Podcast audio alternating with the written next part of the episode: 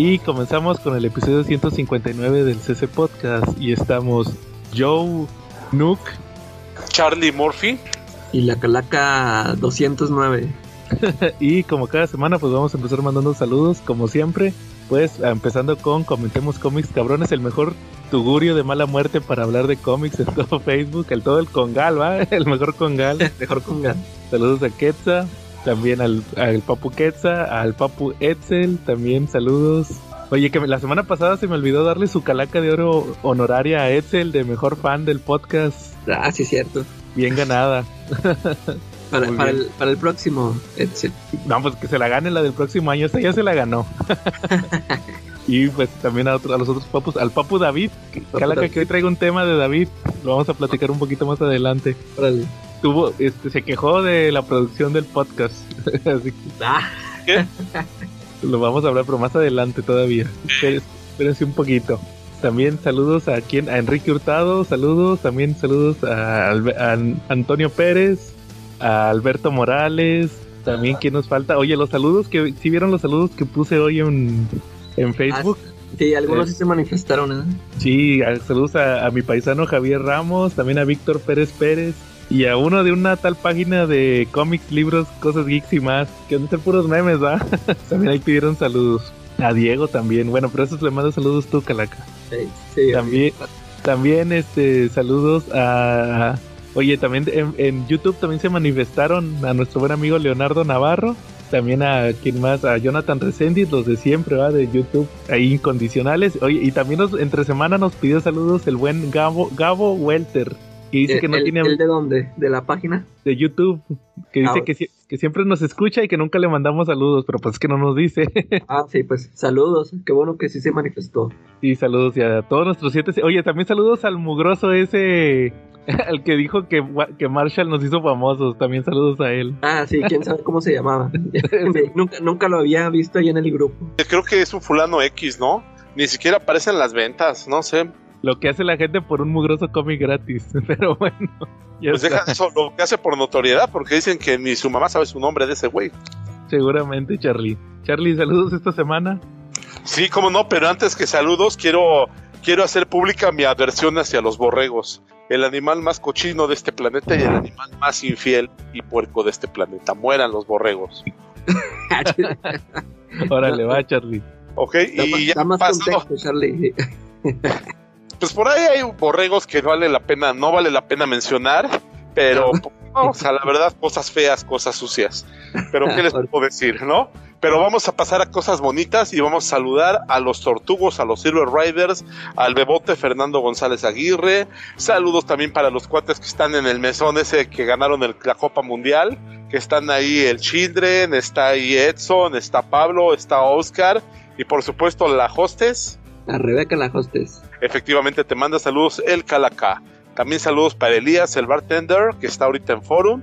Saludos para Mera, saludos para Gabriel, eh, saludos para Hoshu, eh, saludos también para Rodrigo, que están ahí haciendo sushi muy rico. Eh, ¿Qué más? Saludos también para Lai Rico, nuestro fan desde los primeros días. Saludos para Toño, para, para mi hijo, ¿no? Para, para el señor Pérez, ¿no? Uno de nuestros mejores escuchas con más clase y categoría de los que tenemos. Es Aunque le vaya a la América aunque le la América. Este, saludísimos para el buen brother de Edsel. Eh, saludísimos también para Ángel Vélez. ¿Ok? Va, Charlie. Calaca, saludos. saludos a Yapet, al Diego, al Jera, eh, al Tello, a Emanuel. Y saludos. ah, va muy bien. Calaca, que el Diego se quiere tatuar tu nombre en las pompas. ¿Cómo está Ahí lo acaba de el grupo. Le, ya, le, voy a mandar una le voy a mandar una foto una foto mía personalizada y, se le va a mandar este tatuar. Como la de la maestra Cravapel. La que puse Órale, va muy bien. Charlie cochino español. Oye traigo traigo un tema Charlie de cochino español ah, ¿El de la subida de precios de Panini? Esa mera. Ahora el, de, la venta del grupo de Marshall que ayer reactivó. ¿Sabes cuál es el mejor lugar para comprar cómics en español? Ah, el grupo de ventas de Marshall Fisher que ayer reactivó operaciones. ¿Qué tal estuvo Charlie? Este, pues estuvo bien. Fíjate que lo, sí le pedí algunas cosillas, pero me faltaron por ahí el omnibus, no llegó. De hecho, ni lo iba a comprar, por eso ni me dolió. Pero no llegó el omnibus. ¿no? Y también quiero agradecer públicamente al buen Joe que me envió la pura chuleta, ¿no? Me llegaron un montón de cómics. Joe, te va a llegar algo mío próximamente. Este, de verdad que unos cómics buenísimos, ¿eh? Ahorita vamos a, a reseñar una, una serie de las que me mandaste porque de verdad no tiene pérdida, ¿eh? Está genial. Muchas gracias, yo, yo todavía no todavía no empiezo, pero ahí, ahí tengo ya un, ya se me juntaron un montón de cómics. Ahora, ahora sí no hay pretexto de que no grabemos porque no tienen los cómics. sí, man. No, que de hecho varios de esos cómics los metí a la tómbola. Pues vamos a estar próximamente. Oigan, pero pues, bueno, bueno, ahorita antes del tema de Panini, ¿sí vieron lo que va a salir esta semana? Pues, ya lo tiene Marshall, de hecho, eh, así como dice Ah, de lo que sacó. Ah, ok. El Sirio Bane, Calaca, que ya lo habíamos platicado. Eh, o sea, los 12 números de Tom King. Lo, fueron 12, ¿eh? hardcover. Hardcover a 500. A 500, ya es el precio. Ya es el precio. Ya es el precio. Y ya es el precio. Oye, y luego, ahorita hablando de precios, pues es que que, mal le da este. Estaba viendo uno de los que me mandaste, por ejemplo, el, el de la saga de Fénix Oscura. Estaban a 350 y un montón de números, o sea, qué tiempos, qué tiempos. Oye, y fíjate, y, a mí qué tiempos, porque en realidad, ¿sabes cuánto me costó a mí ese? Como 200. Órale, fíjate. Y de, se, lo se lo compré un Marshall Regio. Pero, pero, les, les, voy a dar un dato curioso de ese tomo. En realidad nunca, no pagué eso, pagué como 100 pesos. ¿Sabes por qué? Porque yo compré el, la saga de Fénix Oscura en Monster Edition en era pasta blanda, lo sacaron por el décimo aniversario, porque originalmente Smash lo sacó en dos tomos, en dos Monster. Y luego cuando cumplió 10 años Smash con, con Marvel, lo, lo reeditaron en un Monster completo. Y ese lo vendí, cuando quise comprar ese hardcover, lo vendí. Y lo compré en, dos, lo vendí en 200. Y, y con esos 200 compré ese. o sea, en realidad no. Órale. Y luego, y luego compré ahorita la edición que yo tengo, que es la Epic Collection, que son ya más números de X-Men. Ah, trae más números, sí. O sea, trae la, la saga de Fénix Oscura y trae lo de Dios del Futuro Pasado completo. O sea... Ah, desde, desde, poquito, desde, creo que es lo mismo que trae tu hard, el hardcover ese que te mandé, más lo de Fénix, que es, perdón, lo de Días del Futuro Pasado, que son como ocho números, que ya trae este, ya cuando entra Kitty Pride y todo eso, y ya, que es un tomo grueso, ese sí ya, creo que este se lo compré con descuento, entonces al final ese no, ahí lo tenía ese hardcover. Curiosamente. Y sí, 350 y fue caro en su momento, Calacae, cuando salió ese. Ah, sí, porque estaban todavía más baratos. Pues es que sí, como trae un buen de números, ¿eh? sí. trae también lo de Proteus y todo eso ahí para que lo cheques. Sí, sí. Y, y por ejemplo, también el Dark Knight Returns, otra vez, Calaca, en, 300, en 469. Sí. Pero, o sea, ¿para qué vuelven a sacar Dark Knight Returns si ahí tienen dos tomos todavía de Dark Knight Returns, todavía volando? Sí, sí, sí. O sea, o sea, ni siquiera le meten nada extra, toda que dijeras, pues trae una algo extra. Sí, no, y ahí tienen también, creo que hasta está más barato el que trae también el Dark Knight Strikes Again. Ándale, sí, sí, está. Oye, a lo mejor lo están vendiendo así para, mira, te, ah, para que salga. no, te vendo esta edición que no lo trae para, para que no lo tengas que leer, va, es el, es el plus. Oye, también el Batman 89 va a salir en un en un Definitive, o sea, en un Monster, tomo en Monster, pero es el, el, aguadito, el ah, pues como el que te mandé de Gotham by Gaslight. Ya ya puedes ver la calidad de la de la de la tapa. pero fíjate, pues fíjate que ese de, ese de Gotham by Gaslight este todavía se me hace que aguanta los, por ejemplo los que yo compré de Bendis, los que sí son tamaño chico, esos sí están más más aguados. No, pero haz de cuenta que lo que se quejan es que es por el tamaño. Por el tamaño. E, e, ese de Gotham by Gaslight yo me acuerdo que sí se me hizo que la, la, la portada está muy aguada. Así está, de cuenta, el, el, el, Nice House of the Lake, así está igualito. Por eso se queja Ketsa. Saludos a Ketsa. y entonces el, el, Batman 89 va a salir en ese formato. La neta sí lo voy a comprar porque sí, sí me interesa leer esa miniserie. La tienen 200 de águila, Marshall, ¿eh?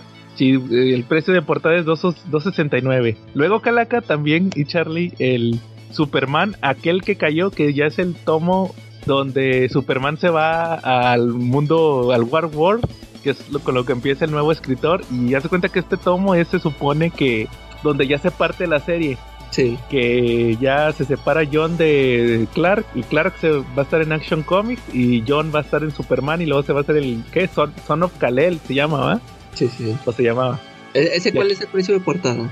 Ese es 189, que es lo que cuestan los TPBs normales. Sí, sí, también lo subieron, ¿verdad? Porque vi que Marshall lo, lo puso a 140. Y yo dije, órale, pues antes, antes ese era el precio, el normal, ¿no? Sí, por ejemplo, los de Bendis, ¿cuánto, cuánto, no te acuerdas más o menos cuál era el precio de portada de los de Bendis? Como 129, creo. Sí, sí, 129, 139 y, y, el año pasado estuvieron en 179 o 69, no recuerdo. Sí, sí como Oye, hemos subido. Sí. Oye, pero luego, la subida de precios de Panini y de Conan, ¿eh? Eso también pues, estuvo para estarse, ¿no? 100 pesotes. De, ahorita de, lo platicamos, Charly, no, no comas ansias, porque primero, Sí. primero vamos a... Primero Smash. Luego el, el de Batman, ese que te platiqué, Calaca, en el especial de Año Nuevo, de que sus de la serie animada, Ah, sí. va a traer, fíjate, va a traer dos de, del Batman Adventures, o dos o tres, y luego de cuando era Batman y Robin, uno, luego uno de Bat- del cómic de Batman, Batman Beyond, fíjate también, y también el de Batman, de la serie de The Batman, esa donde la que siguió después de la serie animada, ¿no, no se acuerdan que era un Batman más ah, joven? sí. Sí, sí, sí. Que-. Que el guasón parecía un chango o algo así, ¿se acuerdan? Estaba bien Oye, pero no, ah, entonces al guasón no lo vi. Sí, parecía un chango. Luego te mando una imagen, estaba bien Era como un ra- como así como un jamaiquino con rastas, pero así como chango. Y, pero si era blanco, si estaba más. Era blanco, sí, no si era blanco. Luego también el otro que platicamos, el Shade de Changing Man, los primeros seis números en, en un tomo. ¿Ese, está, ese en qué está? ¿En, en hardcover o en qué? Es un tomo, no, es un tomo pasta blanda. Es como Ah. lo que te platiqué de Cave Carson, ¿te acuerdas? La semana pasada que dije Ah, que sí. ese estaba... ¿Cómo se llamaba esa La cosa? antología. Ándale, la antología. Y este también está en la otra. Esta está en la que yo compraba, la donde venía el sheriff de Babylon. Sí. Ahí venía Shady Changing Man. Sí está interesante. Lue- Luego sigue el Lock and Key, ya lo platicamos también. Es un tomo de 189 pesos que trae los dos, los dos, el crossover, los dos números del crossover nada más. Nada más. Sí, nada más. Y ¿De pues es 189, o sea, lo de un TPB normal. Lo, que, lo TPB. mismo que te va a costar el de Superman, el de Batman y el Shade Changing Ajá. Man. Y, y por último, pues el, el ese de Salman, el de Nightmare Country, el número 3. Ah, y el, y el de Gotham Knights, el del videojuego, este también, que pues yo creo que sí se está vendiendo, va, porque hay mucha gente que juega videojuegos. Pues, pues, se cuesta 99 pesos y es una grapa de 24 páginas. Oye, No sí, ya, qué exageración, ¿no? Sí. Y ahora sí, Charlie, ¿cómo ves si pasamos al, al tema que tú sugeriste hace unos días? Estuvo pesado, Charlie. Sí, bastante, ¿eh? Bastante, bastante, pero pues a ver, dame, dame un recuerdo porque yo digo tantas cosas que se me olvida todo. No me, di- no me acuerdo ni qué dije hace cinco minutos. Pues Charlie, el otro día nos- el otro día Panini publicó las preventas de enero Ah, que, sí, que ya tenía preventas en la página de internet. En, en la de hecho, me acabo de meter y ahí están. Y pues resulta que me dice Charlie, subieron los precios. Y yo le dije a Charlie, no, hombre, ha de haber sido por las páginas. Y no. Sí, ¿Es lo mismo? Sí, porque por ejemplo, mira, el tomo de Conan, hay un tomo de Conan de La espada salvaje de Conan de 176 páginas y lo pusieron en 299. Ese es, ese es formato magazine, calaca, como la MAT. Ah, es el mismo tamaño que la MAT, pero haz de cuenta que Sí. pues, las, las hojas sí están un poquito más gruesas, la portada también. Y usualmente trae tres o cuatro números de la revista de La espada salvaje de Conan.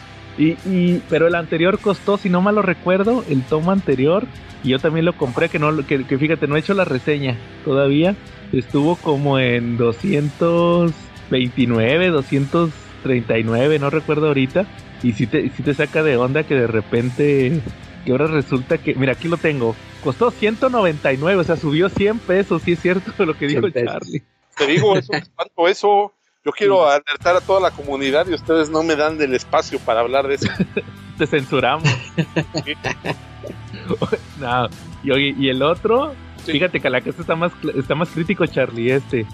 Van a sacar un tomo, Calaca, de Star Wars, un TPB pasta blanda, que se vaya, que, que es La Reina Escarlata, se llama Crimson Reign. Fue una serie, una miniserie. Es que haz de cuenta, les voy a dar un poquito de contexto, eh, Calaca, de los cómics de Star Wars. O- ahorita hay tres títulos de Star Wars que se están publicando tanto en Estados Unidos como aquí, Panini. Es el de, el de, el de Star Wars, el de Darth Vader y uno que le pusieron Bounty Hunters, o sea, de los, de los personajes que son ca- ca- cazarrecompensas. Y resulta que ahorita como que la dinámica que agarró Marvel, Calaca, como que están haciendo como eventos. Haz cuenta, son como eventos, Calaca. Haz cuenta que sacan, una miniserie y luego todos los, los, los tres series, la de Star Wars, Darth Vader y Casa Recompensas son tie por ejemplo, yo, yo hace poquito reseñé el, último tomo de Darth Vader y sí se sentía que, o sea, sí era una historia que venía ahí dentro de Darth Vader, pero, pero dependía que tú leyeras otra miniserie que salió que se llamó La Guerra de los Recompensas. Entonces, ese sí fue una, ese fue también otro evento. Eso. Sí, fue un evento, fue un evento que se llamó Guerra de los Recompensas y aparte hay otro título que se llama El de los Cazarrecompensas. Eh. De hecho, ese, ese, ese vino grande porque vino también con la doctora Afra. O sea, vino en tres tomos diferentes. Ah, sí, es cierto, es que también en Estados Unidos están publicando la doctora Afra, que aquí ya no la siguieron, creo. Aquí todavía la publican, de hecho yo la acabo de comprar así. Ah, órale, entonces sí está saliendo. Y la verdad está súper bueno, ¿eh? Está, órale. Está genial, pero en otro momento platicaremos de eso, sí. Sí, y entonces haz de cuenta que ahorita van a sacar, eh, haz de cuenta que la siguiente etapa fue de eventos, es uno que se llamó Crimson Reign, el reinado escarlata, y hace cuenta, o carmesí, de hecho, no sé si ese es, es carmesí, reinado carmesí, y hace cuenta que va a tener consecuencias en todos los títulos. Y van a sacar ahorita la miniserie y cuesta 219 pesos el tomo. Trae 128 páginas. Y ese de Darth, y ese de Darth Vader que te platiqué también es pasta blanda, me costó 159. E incluso había otro que costaba 139. O sea, estamos hablando de, de entre 60 y 80 pesos de aumento en los TPBs. Y 100, y 100 pesos en el formato magazine. Y pues falta ver que saquen un hardcover. Entonces me llamó la atención este tema que propuso Charlie y se me hizo también buena idea que lo discutiéramos aquí para todos los que, pues todos nuestros escuchas que ya nos han estado escuchando en el episodio que platicamos de lo de Panini y luego la semana pasada que platicamos lo de los anuncios de Panini, pues para que vayan también ellos dándose cuenta de esto que platicamos. Es más, hasta hicimos la quiniela, ¿te acuerdas, Charlie? de cuánto van a costar los TPBs de Panini de Marvel, porque ya están arriba de 200 pesos. Sí, entonces. Pues, pues nomás para que se vayan haciendo la idea, porque muchos, como dijimos, muchos creían que Panini venía a salvar, y pues por ejemplo los de Smash, lo acabo de platicar, cuestan 189 pesos. Y póngales que Panini sí les pone un poquito más de calidad a los tomos, pero pues hasta que salgan, ¿verdad? nada más para que sepan que es muy importante que sepan estos aumentos de precio. Sí, oye, y en el post ese de, las preventas, todo el mundo se estuvo quejando, ¿sí viste? Ah, no me fijé, fíjate que está eso hasta, no. Hasta yo comenté por ahí. pero todo estuvo quejando porque todavía estaban instalados en su onda de Panini es El Salvador, ¿no? creo que hasta fueron a sacar las palmas y los recibieron así como, como a Jesucristo en Jerusalén, ¿no? Pero pues es que muchos chavos no alcanzan a entender todavía que pues es un negocio. Hay ninguno de ni ni ni Bit ni TVG son patronatos para venir y sacar los cómics baratos. Así es.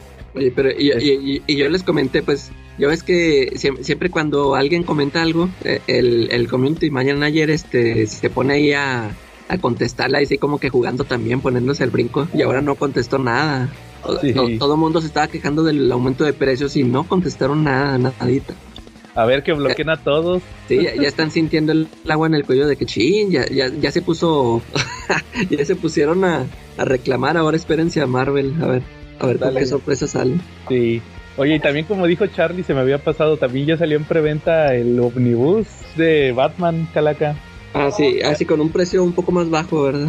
Sí, creo que cuesta 1500, pero habrá que esperar los de Panini. Oye, y fíjate que también antes de que se me olvide, también al parecer se filtró lo de lo que va a traer el Superman for All Seasons. Ah, órale. Pues al parecer nada más va a ser la miniserie principal, es lo que estoy viendo allí. Ah, es que dijiste, va a ser en, en Monster, en tamaño Monster. Sí, va a ser este... Va a costar, ¿sabes cuánto va a costar? 469, o sea, va a ser un hardcover. Ah, sí, va a ser hardcover. Pero dice DC Essential Edition, entonces no sé qué vaya a traer. O sea, a lo mejor puede que traiga el. Lo, que trae la, la versión está absoluta, ¿te acuerdas que nos comentaste? Que trae. Yo estuve viendo que trae historias extra, entonces ese, ese, sí.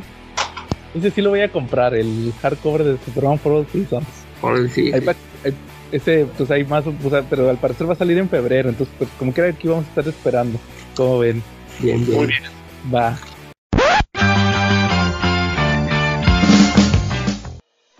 ¡Hey! ¿Qué pedo, cabrón? Escuchas y cabronas, puchas. Del CC Porn Podcast. Les traigo los nuevos de Panini, que es de 119 pesos. Fíjense bien en los precios. Fire Force número 32, de 129. Nana número 8. Tania de Evil número 24. Y Hell's Paradise número 13. Este es el último tomo de esta serie. De 139 pesos, To Love Darkness 16, Goblin Slayer 11 y Doctor Stone 22. En 149 pesos, Claymore 27 y Rent a Girlfriend 19. Con lo cual vemos que estas series ya tienen los nuevos precios. Es un subidón, de 20 pesotes, aunque la verdad es que estos precios ya se habían mantenido bastante tiempo. Panini solía tener la tradición de subirles unos 10 pesos al final de cada año. Y miren, de 159 pesos, Pandora's Hearts número 20, que como podrán recordar, en el anterior checklist todavía lo teníamos en el precio de 139, así como Mushoku Tensei número 7, Frieren 5, Dorohedoro 16, Blue Period número 8. Ya todos estos entran con su nuevo precio. Y tenemos el estreno de Manga Theater, una nueva serie del maestro Toriyama en tres tomos de sus Hilarantes historias en su clásico y único estilo. En 169, Vagabond número 29. Y tenemos otro estreno, la Final Edition de Saint Seiya en 189 pesos. Esta está bastante chida, viene con sobrecubierta. Si no estoy mal, son 2 por 1 dos tomos de un tankobon normal. Si recuerdan la anterior edición, la Ultimate Edition, esta tiene un tomo un tamaño más reducido. Ojo, no cuenta con hojas a color. Y viene con una nueva traducción, o por lo menos una nueva revisión, pero sí parece completamente reelaborada. La verdad es que se ve bastante chida y este primer tomo incluye el episodio número 0, que es el secuestro de Saori, cosa que en las anteriores ediciones no venía. También tenemos de 199 el tomo número 14 de Yu-Gi-Oh! Ya pueden ver la reseña de Joe, así como el de Saint Seiya. El 17 de Rurouni Kenshin o Samurai X y de cómics tenemos de 269 King of Spice de Mark Miller. Es un tomo de pasta dura y quizá esto nos pueda ir sirviendo para ver cómo van a estar los precios de los cómics de Marvel. Aunque bueno, todavía faltan un par de meses para ello. Creo que este puede ser un buen indicativo, además de que por ahí en el terreno de los mangas tenemos que ya han anunciado varias licencias de manga de DC y acuérdense que así fue como empezó el robo de la licencia de Marvel. Aunque bueno, son cosas diferentes, ¿no? Pero sí, primero vimos los mangas de Marvel y ya después, pues bueno, completamente toda la editorial. Y dentro de todo este material, lo más destacable es, por supuesto, mi nominación y claro que fui el ganador de la categoría La mejor sección de este podcast. Y cómo no, Creo que este es un merecidísimo reconocimiento a esta labor tan importante y destacable que llevo a cabo en este importantísimo podcast. Un reconocimiento no solo a la calidad de la información que les doy, a la regularidad de mi sección y al carisma infinito que despliego en cada una de mis aportaciones. Y por supuesto que yo solito soy tan importante como el tema principal. Así que humildemente recibo el premio, el cual no podría haber logrado sin ayuda de sus votaciones, de mis padres y de la Virgen de Guadalupe. Agradezco sobre todo el reconocimiento económico que viene con este premio y la estatuilla bañada en oro de 98 quilates. Así que prometo hacer valer este reconocimiento y les prometo que ni en la noche más oscura ni en el día más brillante la maldad escapará a mi vista. Ahora sí ya. Lo más importante de todo esto es que pueden pasar a Alfonso Reyes, esquina con Avenida Tamaulipas, en Colonia La Condesa, muy cerca de Metro Patriotismo. Adquirir cualquiera de los tomos de manga, ya saben, de Panini, Kamite, los cómics de Marvel y DC, y un montón de cosas más que si les queda muy lejos, se los mando hasta la puerta de su casa por paquetería, Mercado Libre o Correos de México. Solamente manden un mensaje con su pedido, sus preguntas inventadas a Checa tu manga en Twitter, Facebook, Instagram, TikTok. Y ahora sí volvemos a nuestra programación habitual. Eh, ¿Algún tema que traigan esta semana? Sí, fíjate que yo traigo un tema, Páginas del Pasado, una miniserie buenísima, la verdad. Se me había olvidado que Mar Milar es... Siempre que se me olvida que Mar Milar es sinónimo de un buen cómic, de un cómic bien realizado y de una fórmula que, me va a romper los esquemas, eh, siempre pasa algo que me recuerda que estoy equivocado, ¿no? Eh, y pues así pasó, ¿no? Que tengo que recordar siempre que Mar Millar siempre me va a romper los esquemas en los cómics. Y ahorita pues acaba de sacar un tomo en Panini que se llama El Rey de los Espías, valdrá la pena echarle una ojeadita, ¿no?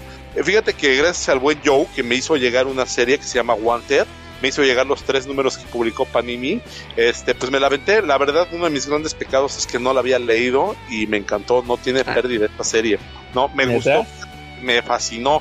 Fíjate que, que, que, que algo que me gusta, tanto, del tanto de los episodios de The Voice, de los cómics de The Voice, como este, como, como Irredeemable, como varios otros, es cómo hacen el juego de, de personajes de Marvel y de DC, de los del status quo, y cómo te los disfrazan sin que te des cuenta, ¿no? O cómo les cambian el nombre, y cómo hacen el movimiento y te trasladan esos personajes a, a otras realidades, ¿no? A otras historias, ¿no? En esta te vemos la historia de cómo un Godínez cualquiera, este, que vive una historia pues llena de abusos, el pobre sufre más que Gutierritos, eh, lo maltratan todos, nada más falta que pase un perro y le levante la pata, este, pues resulta que, que el pobre tipo, este, un buen día se da cuenta que, que es hijo de un supervillano, ¿no? ¿Cómo se da cuenta? Porque una supervillana se lo lleva a su a la guarida secreta de los supervillanos, donde descubre que su padre, su difunto padre, era uno de los meros meros del mundo del crimen. Y más aún descubre que anteriormente los villanos liberaron una guerra contra los héroes, mataron a todos los héroes y reescribieron la historia en el mundo y se dividieron el mundo y ellos son los que gobiernan como si fueran los, los famosos Illuminatis, ¿no? Eh, de ahí viene toda la premisa y se desarrolla a lo largo de tres números de las mejores maneras, ¿no? Este, con muchos giros, con muchas historias. Eh, vienen personajes muy conocidos, manejan un Clayface, pero aquí se llama Hit Sheet, Hit, Hit Sheet, ¿no? Y es buenísimo. Aquí está hecho con los, Sí. Con los 666 muñequitos de los hombres más malos del planeta, ¿no? Oye, Charlie, pero dices que nunca habías leído Wanted Exacto. y nunca viste la película de James McAvoy. Es la de No. Angelina Jolie, Este, no, tampoco la vi, pues la, traba- la- la de las balas curvas, nunca la habías visto. No, te lo juro que no. 14 horas diarias en restaurantes como gerente, créeme que, que tengo poco tiempo para... Para ver películas. Oye, Quisieras tiempo para dormir, no para ver una película. órale. Oye, fíjate que, que hasta en la tómbola está Wanted, Charlie, ¿eh? Pues ya lo leí, por si que llegas sal- a ti, ya lo leí y ya hice hasta un análisis. Oye, que nos digan aquí los escuches si quieren próximamente pa- para inaugurar nuestros episodios de Miller. Los especiales de Miller. Los de Miller si quieren Wanted, porque yo tengo muchas cosas que decir de ese cómic, que a mí me gusta mucho. Que hay Está gente- bueno, ¿eh? está buenísimo. Y no, nada más, Charlie, son seis, son esa edición que te mandé, Son números dobles. son números dobles de Panini, son seis números. Pero también le- les voy a decir una particularidad que tiene esa, edición. Charlie, tú tienes una edición especial.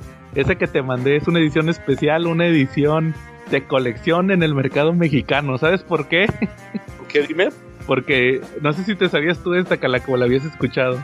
Este, Charlie no va porque dice que nunca lo había leído. Resulta que esa la, la primera vez que sacó Panini Wanted fue esa edición que le mandé a Charlie en, en, en grapas, grapas dobles. Y cuando salió la primera, lo tradujo un güey, que ya ni me acuerdo cómo se llama. Este, ahí debe de decir en la de Charlie el nombre. Resulta que el vato tradujo bien gacho. Era cuando estaba en su, en su punto más alto del Televisa Comic Fail. Sí. Y resulta que el vato usaba. ah, ¿Te, se- se- te acuerdas? Tú te debes de acordar, Charlie, porque ahí lo vas a leer. Y tú, Calaca, que en Wanted, al principio, cuando le sale todo mal al, al Wesley, tenía un vecino que siempre le decía: No te preocupes, Wesley, mañana será otro día, o algo así le decía. No sé si se acuerdan. Nada puede salir peor, algo así le decía. Pero no te fijaste, Charlie, que le dice: No te preocupes, mano. algo así. Y al vato lo corrieron por, por usar esos mexicanismos o algo así. Algo así pasó, ya ni me acuerdo. Ahí, ahí cuando lo leas, Charlie, te vas a dar cuenta. Claro. Sí, y lo corrieron y ya los otros los, los tradujo tu cuate Beto Calvo, Charlie. Digo, tú, Calaca. Pero creo que el vato sí lo dijo en, comi en, en, en ¿cómo se llama? En Comicase, creo. Sí. Que por eso lo corrieron al vato. O en Televisa Comic Fail, ya ni me acuerdo. Fue en uno de esos dos. Hace muchos años. Que No, fue... eh, le- le- como que Panini les exige neutro o qué. Pues sí, pues es que estaban muy nuevos y, y este vato usando usando esos este mexicanismos.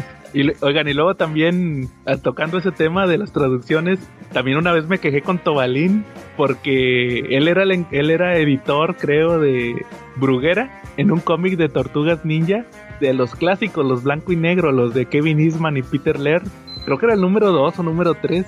Eh, el traductor le puso. Iba, haz cuenta que iban en una camioneta, las Ajá. tortugas ninja. Sí. Y luego resulta que iban muy recio, muy rápido. Y, el, y, y una de las tortugas ninja dice: ¡Ay, me sentí como Toreto! y, es- y esos cómics son de los 80. y este. Y. Y el vato decía que se, como que se quiso defender que porque la referencia era muy vieja y... No, güey, pues Y como que que... nadie le iba a entender. Pues sí, güey, debes de poner la, re- la referencia original. ¿Cómo le vas a poner que Toreto? No manches. Eh, Y así se quejan de Televisa. y fue más o menos de las mismas fechas que, que el de Wanted. Entonces, es esta- qué bueno que te gustó, Charlie. Fíjate que a mí les digo, Wanted me gusta mucho. Y sobre todo, un- hace poquito, es- eso va a estar interesante, Charlie, cuando salga en la tómbola Wanted. O que hagamos el episodio. Eh, hace poquito, hace unos dos o tres años, platicando con un compañero de trabajo, ya ahorita, ahorita, actualmente, creo que eso ya se los había comentado alguna vez. Actual, actualmente vivimos en una, en una sociedad, como diría el, el, el bromas, donde ya, donde ya ubican el multiverso, ubican las referencias de las películas, porque hagan de cuenta que yo le dije a, a- a este compañero, él había visto la película de la de Angelina Jolie y este el Macaboy. Y luego me pregunta, oye, o sea, le dije, es que es un cómic. Y luego me dice, ¿y a poco es igual? Le dije, no, hombre, nada que ver. Y luego le, dije, "Mira- mira, te voy a explicar. Haz de cuenta, imagínate que, que Macaboy es el hijo de Deadshot, de Will Smith, el que salió en la de Suicide Squad. Y luego resulta que trabaja para... Son puros supervillanos que conquistaron el multiverso y ya los, los, los malos ganaron. Y luego haz de cuenta que el consejo uno es Ra's al Ghul, el que entrenó a Batman en la de Batman Inicia, y otro es Red Skull, y otro es este Lex Luthor, así chaparrito, y otro es así, así le empecé a decir todos los, todos los que salen ahorita en las películas y todo, y o sea, ya lo, ya lo pueden entender la gente que no lee cómics, porque ya hay muchos superhéroes en el, en las películas, en las series y todo, y, y le dije que eran puros así, le dije, haz de cuenta que son puros como, como similares, haz de cuenta que son así como, como se basó Miller en, en superhéroes verdaderos para sacar estas, estas versiones. Son versiones Sí. alternativas y, y me entendió. Eso me dio mucho gusto que me entendió así nomás por, por películas y series, entendió todos los personajes. Entonces, a ver, a ver si a ver si sale Charlie próximamente. Oigan, eh, se, se les había platicado que yo, yo- mi edición, la- el TPB que tengo también es un es único en el mundo, pero para mal Ah. porque vienen vienen páginas repetidas y faltantes. Ah, neta. Sí, del, del, el- las últimas del número 2 y las primeras del número 3, haz de cuenta que el- este, esas me faltan de leer. O sea, porque venían repetidas, o sea, se repitieron unas y faltaron esas. Y nada más que ya, ya las ubiqué en Fantástico, están baratos, a ver si ahí me los compro para, para tener ya la historia completa. Ah, órale. Fíjate que también me estoy acordando, nada más como dato, que a Charlie le mandé, le mandé Wanted, pero no le mandé Kingsman. Pero porque Kingsman, ese sí, ese sí me quedé con la edición de Panini que lo sacó en, en- el Kingsman lo sacó Panini en grapas también. El de Secret, es más, ni se llamaba Kingsman, Sí, era no. de Secret Service. Sí, Y fíjate que la- después de la película, ¿verdad? Sí, y también le cambió el nombre al protagonista. Ah, porque también. acuérdate que en las películas se llama Exy, Exy el, Sí. el vato, el morrillo. Y, el, y en los cómics se llama Gary. Y, y cuando Ya, ya lo quise dejar todo como la película. sí le cambiaron el nombre y le pusieron al cómic Kingsman y le pusieron al personaje Exy. Y en las que yo tengo todavía se llama Gary, pero es el mismo personaje. Eh, Nada más que sí le, sí le pusieron Gary. Órale, Charlie, estuvo buena esa de, de Wanted. Qué bueno que te gustó, la neta. Muchas gracias. verdad, ¿eh? Te rifaste, ¿eh? Ahí hay material para platicar durante horas y horas y horas y horas. Ándale, ya ves. Como les dije, ya no hay excusa para no traer temas. Va muy bien. Calaca, ¿algún tema? Este, sí, fíjate que vi varias cosas, eh, un, un montón. A ver, fíjate, pri- primero quiero este, comentar sobre esta serie, este, la de eh, Alice in Borderland, Ajá. que les dije que este, pues yo la estaba esperando con mucha anticipación porque la primera me había gustado mucho, que incluso yo les dije que me había gustado más que el juego del calamar, este, porque eh, los juegos que ponían aquí se me hacían muy originales, muy chidos, este, as- así muy de que tenías que pensarla, o sea, bueno, los personajes tenían que pensar cómo, cómo poder ganar el juego y eso era lo que se me hacía interesante. Y esta nueva temporada que eh, todavía no la termino de ver, creo que nada más me falta el último episodio, pero híjole, le, le he sufrido, fíjate, no, me gustó, no, me ha estado gustando eh, a comparación de la primera que la disfruté mucho.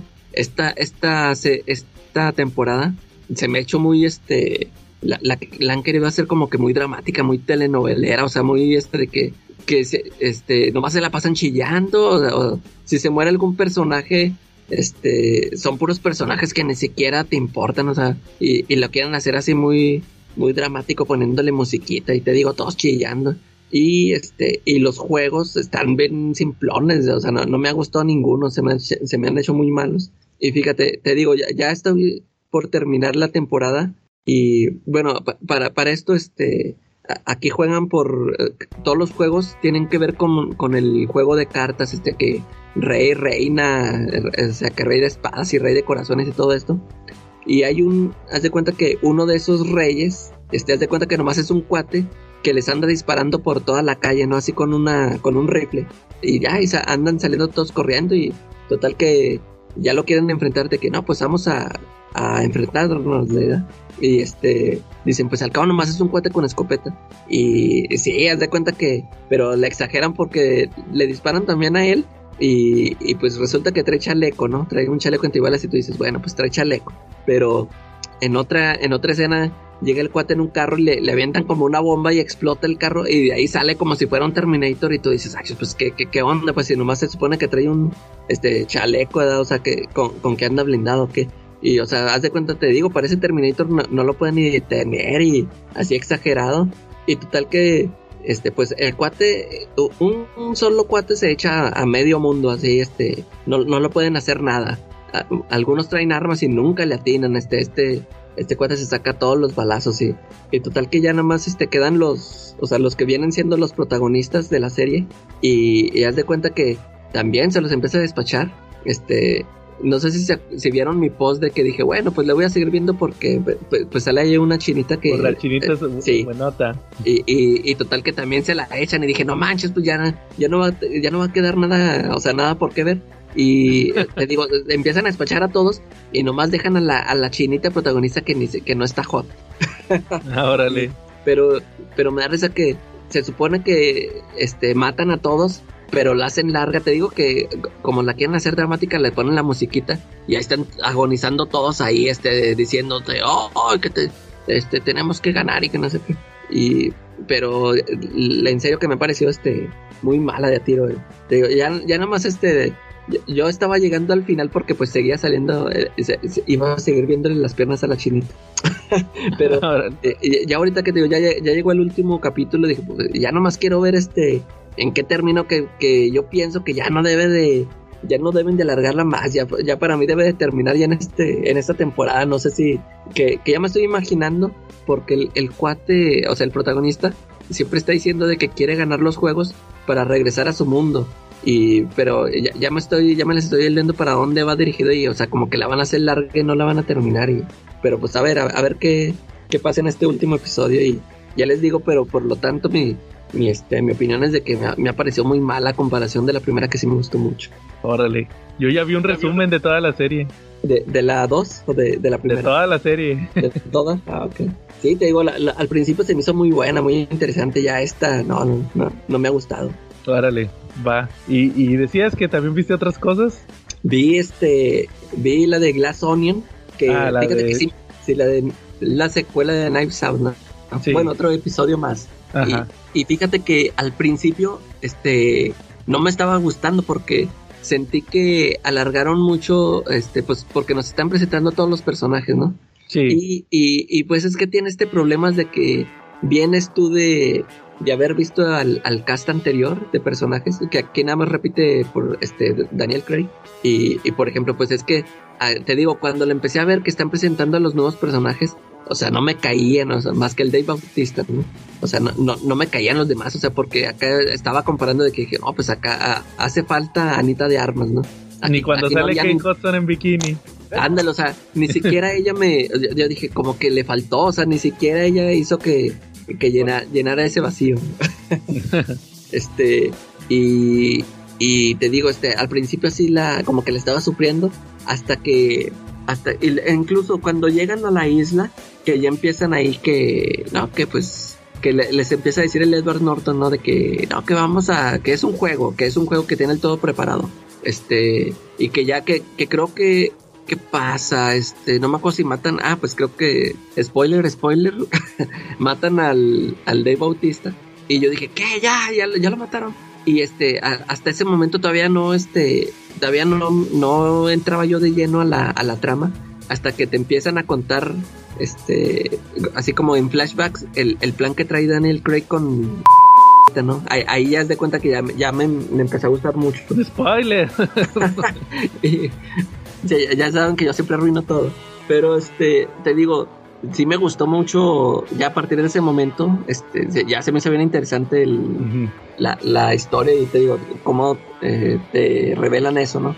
Y sí, este, todo el, la actuación de eh, Edward Norton al final, o sea, todo lo de todos, o sea, sí, sí se me hizo, se me hizo muy bueno. Ah, pues sale ahí también esta, ¿cómo se llama la? La, de, esta, la de Agatha, Agatha. Ándale, Agatha, Agatha también. sí. Y este, eh, recomendada, aunque sienta que ya se las arruiné, pero sí, véanla, sí, me gustó mucho, sí, está muy buena esa, esa película. Fíjate que, como dices, a mí también cuando la vi me, se me hizo muy como que estaba medio lenta, ¿no? Los, primeros son los primeros 40 minutos, que sí. como dices, que sale toda la presentación de los personajes. Yo todavía no me acostumbro a ese Daniel Craig, como que yo estoy muy... Ah, aquí lo hicieron, fíjate, es que no me acuerdo si en la primera haya sido igual, pero aquí lo sentí más, este, como que lo hicieron más chistorín, ¿no? O sea, como... Así estaba en la primera. Sí, estaba así desde la primera, fíjate que casi no me acuerdo, pero Sí, aquí lo sentí de más, dije, ah, aquí como que le están exagerando. Aquí como que es raro, como que es miedoso en esta franquicia, o sea, yo lo tengo muy casillado en James Bond. en James Bond, eh. Sí, que ahí nadie lo, nada lo movía. Este. Ándale, o sea, como que por eso lo escogieron a él, así para que se vea el contraste. Sí, y te digo, los primeros 40 minutos se me hicieron lentones, como que ya empiezas a ver como que, ah, o sea, como que que todo, porque desde así te venden la película, de que, de que otra vez es otro caso de asesinato que se, que se va a resolver igual que la primera. Sí.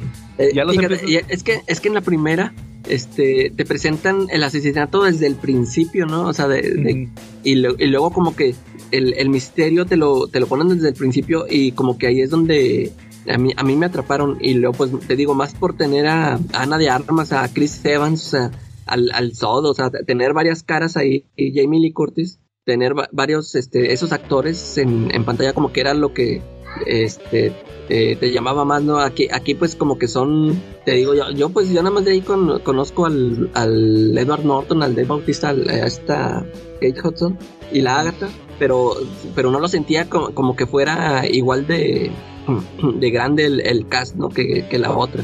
Como que eso fue lo también de que los estoy comparando mucho. pero al final sí te gustó la película. Sí, sí, pero al final sí, este, sí, sí, sí me pareció buena, sí, sí la. Sí, está muy chida. La neta, la neta, fíjate que yo siento que como que ya bajó de calidad. No está mejor que la primera. Sí. Pero porque es de Netflix. Pero sí aguanta. Sí, y que, y que van a sacar una 3, porque se supone que por eso le compraron la franquicia a, a Ryan Johnson para que hiciera varias. Como que sí, van a hacer van a hacer varios casos de, de este de cómo se llama Benoit Blanc. Ándale, es que se, se, presta para eso, ¿no? Como, es este personaje, pues sí va a tener varios casos, sí. Sí. Ojalá que, hay, que, que no le baje, que no le baje de También, fíjate, antes de que se me olvide, también como que no me gustó tanto o no estaba muy acostumbrado a verlo él de protagonista. Como, o sea, porque la otra, la protagonista era la, la, Ana de Armas, era la que ella andaba en friega, o sea, el, el, Daniel Craig nomás salía así de repente, va en los momentos importantes. Y acá no, acá sale desde el principio. Entonces, este, como que, pues a ver qué sale en la tercera, va, si, es que la sacan, esa de Knives Out 3. Sí, sí. Sí, estuvo chida. Eh, ¿Algún otro calaca que hayas visto? Y, a ver, espérame, ay, esto se me olvidó. Eh, había otra, otra, bueno, este, si no, ahí las dejo para la próxima. nada más comentar ahorita que si, si, vi ahorita la de Pinocho. Fíjate que me gustó, pero híjole, me, me desesperan que a cada rato se ponen a cantar. pero sí, este, la, película se me hizo chida, pero sí, nada más ese detallito que no, como, nunca me han gustado que esas, esas, sí, esas, esas películas ya sean animadas o, pero sí que se pongan a cantar, eso sí me, me, me harta. Ajá, yo acabo de volver a ver la de los productores, ¿nunca la has visto? La de Matthew Broderick. Ah, no, esa no. Es un musical de Broadway. Está muy bueno. es de mis favoritos. Oye, Y está mejor que la versión de Adal Ramones y el otro cuate. Y Pedro ah, sí, la original, es, porque ellos son los originales, Charlie. Ah, yo, pensé que, yo pensé que Adal Ramones era el original. no. Sí supe que, la, que él hizo esa, esa obra aquí en México, pero la original, original, era Matthew Broderick y este otro cuate que ya se me olvidó cómo se llama, que que también sale en la de. Ay, ya se me olvidó. Bueno, ese es otro cuate y, y Uma Thurman sale también en la película. Que ahí sale muy guapa Uma Thurman. Que ahorita voy a platicar algo parecido a Uma Thurman también. Entonces, este, acaba de hacer Kill Bill.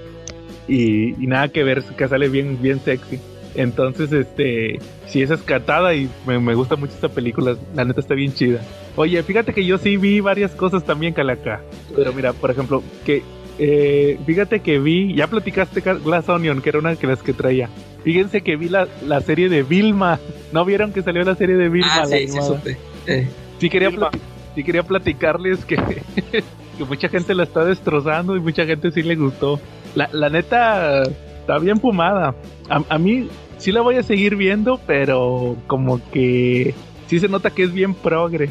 Sí. Porque, por ejemplo, pues es una Vilma hindú, es negra, pero es hindú. Es la, la, actriz es una actriz hindú que salió en la de. Esta que hizo Sandra Bullock, la de. La de las estafadoras, la de la gran estafa. Sí. Y sale ella, es una hindú que sale ahí. Y, y ella es Vilma, ¿va? Y, y en este mundo, haz de cuenta que no existe Scooby-Doo. Es Vilma, que haz de cuenta que te explican que vive con su papá, que su mamá está desaparecida pero creen que, o sea, al, al, principio de la serie ella cree que está desaparecida. El papá, de plano, ya dice, no, pues mi esposa no va a volver. Y se y embaraza a una camarera, entonces ahí están viviendo, ahí tienen a la, la clásica camarera que trae el uniforme ¿va? Del, del restaurante. Sí. Así, el, como el que usaba esta... Ay, ¿quién usaba ese tipo de uniformes? Eh, como el que usaba, ¿te acuerdas que la en Terminator 1, el, el que usaba esta... La Sarah Connor. La Sarah Connor.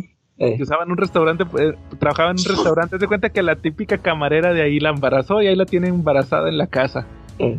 Y, la, y la Vilma no la quiere, va, de que, ¿para qué, pues, ¿para qué tienes a esta? Mi mamá va a volver cuando resuelva el misterio. Ah, tu mamá ya se, se nos abandonó, entiende, no sé qué va. Total que la Vilma no resuelve misterios porque supuestamente le, da, le dan como unos ataques. Tiene alucinaciones y ve así como una mano diabólica que la quiere ahorcar cuando, cuando le mencionan misterios. Total, total que ella va a la escuela. Ahí en la escuela está la Daphne, que era, era su mejor amiga, pero la, la, dejó porque se volvió popular y, dice que es bien sexy, va la, la Daphne. La Daphne es asiática, asiática con pelo anaranjado. Y este y, y, la Vilma, pues te digo que es, que es acá como hindú. Y, y, y sale Shaggy, nomás que no se llama Shaggy, se llama Norville. Y es negro, ese sí es negro. y sale el Fred también, y él no es gay. O sea, parece que todos decían, ah, ese va a ser gay. No, pero haz de cuenta que es el más popular de la escuela, pero haz de cuenta que tiene cuerpo de niño, no ha tenido la pubertad. Entonces haz de cuenta que el chiste, el chiste de la historia, eh, ah, y el vato es bien es millonario y es bien racista. Y, ah, y la, la Daphne, que, te, que les digo que es asiática con pelo anaranjado, es, es hija de dos, de dos policías lesbianas, es adoptada. Entonces la historia es que es de cuenta que matan a una chava en la escuela, todos, la, todos le echan la culpa a Vilma y ella anda. Primero se trata de salvar, ¿va? Y, y, le echa la culpa a, a, otro. Y luego ya el segundo episodio, sacaron dos episodios. El, el, segundo es que ahora quiere saber qué onda con su mamá y al mismo tiempo andan viendo con el, el que salió acusado de lo de la muerte de la chava. Le andan haciendo el juicio y al papá le toca, al papá de Vilma es abogado, le toca defenderlo y luego al final resulta que matan a otra chava, entonces no, no fue él el, el, que habían dicho que había sido. Entonces como que toda la temporada va a ser el, el misterio de, de, alguien que anda matando chavas. Les corta la cabeza y les saca el cerebro.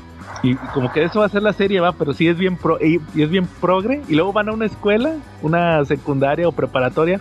La, la clásica escuela acá de, de, de, de ciudad ruda.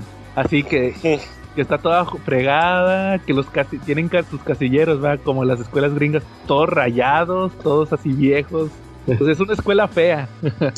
y así, este, pues ahí, ahí, sí como que sí estuvo interesante eso, ¿va? pero nada que ver con lo de Scooby-Doo. Ah, y dicen un chorro de groserías. Y salen desnudos ahí de repente. O sea, es una serie para adultos, nada que ver con el Scooby-Doo para chavitos. Sí.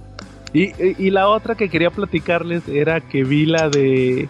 Fíjate que David Calaca me dijo que, que, que, que le hicimos un clickbait porque puse que íbamos a. En el episodio pasado puse que platicaste de, del tren bala. Ah, y, que no comenté nada. Sí, que me dijiste que estaba palomera. Y yo le dije, no, hombre, déjala veo y la platicamos. Oh, y ya la vi. primero se enoja porque la spoileó toda y ahora porque no comenté nada. Pues fíjate que vi la del tren bala, la de Brad Pitt. Oye, ¿por qué? ¿La, la quiere ver o ya la vio? No, dice que ya la vio y que sí le gustó. Ah, quería, quería saber qué opinábamos. Sí, fíjate que, que sí me gustó esa película. No esperaba nada de la película del tren bala. ¿Tú no la viste, Charlie, el tren bala? Ya se fue Charlie. Ya se fue Charlie. Bueno, ahorita regresa. Fíjate, a lo mejor, no ya ves que, creo que sí lo comenté ese cuando, cuando la mencioné, que, que yo iba con grandes expectativas porque yo sí escuché mucho de que, oh, qué buenísima y que no sé qué.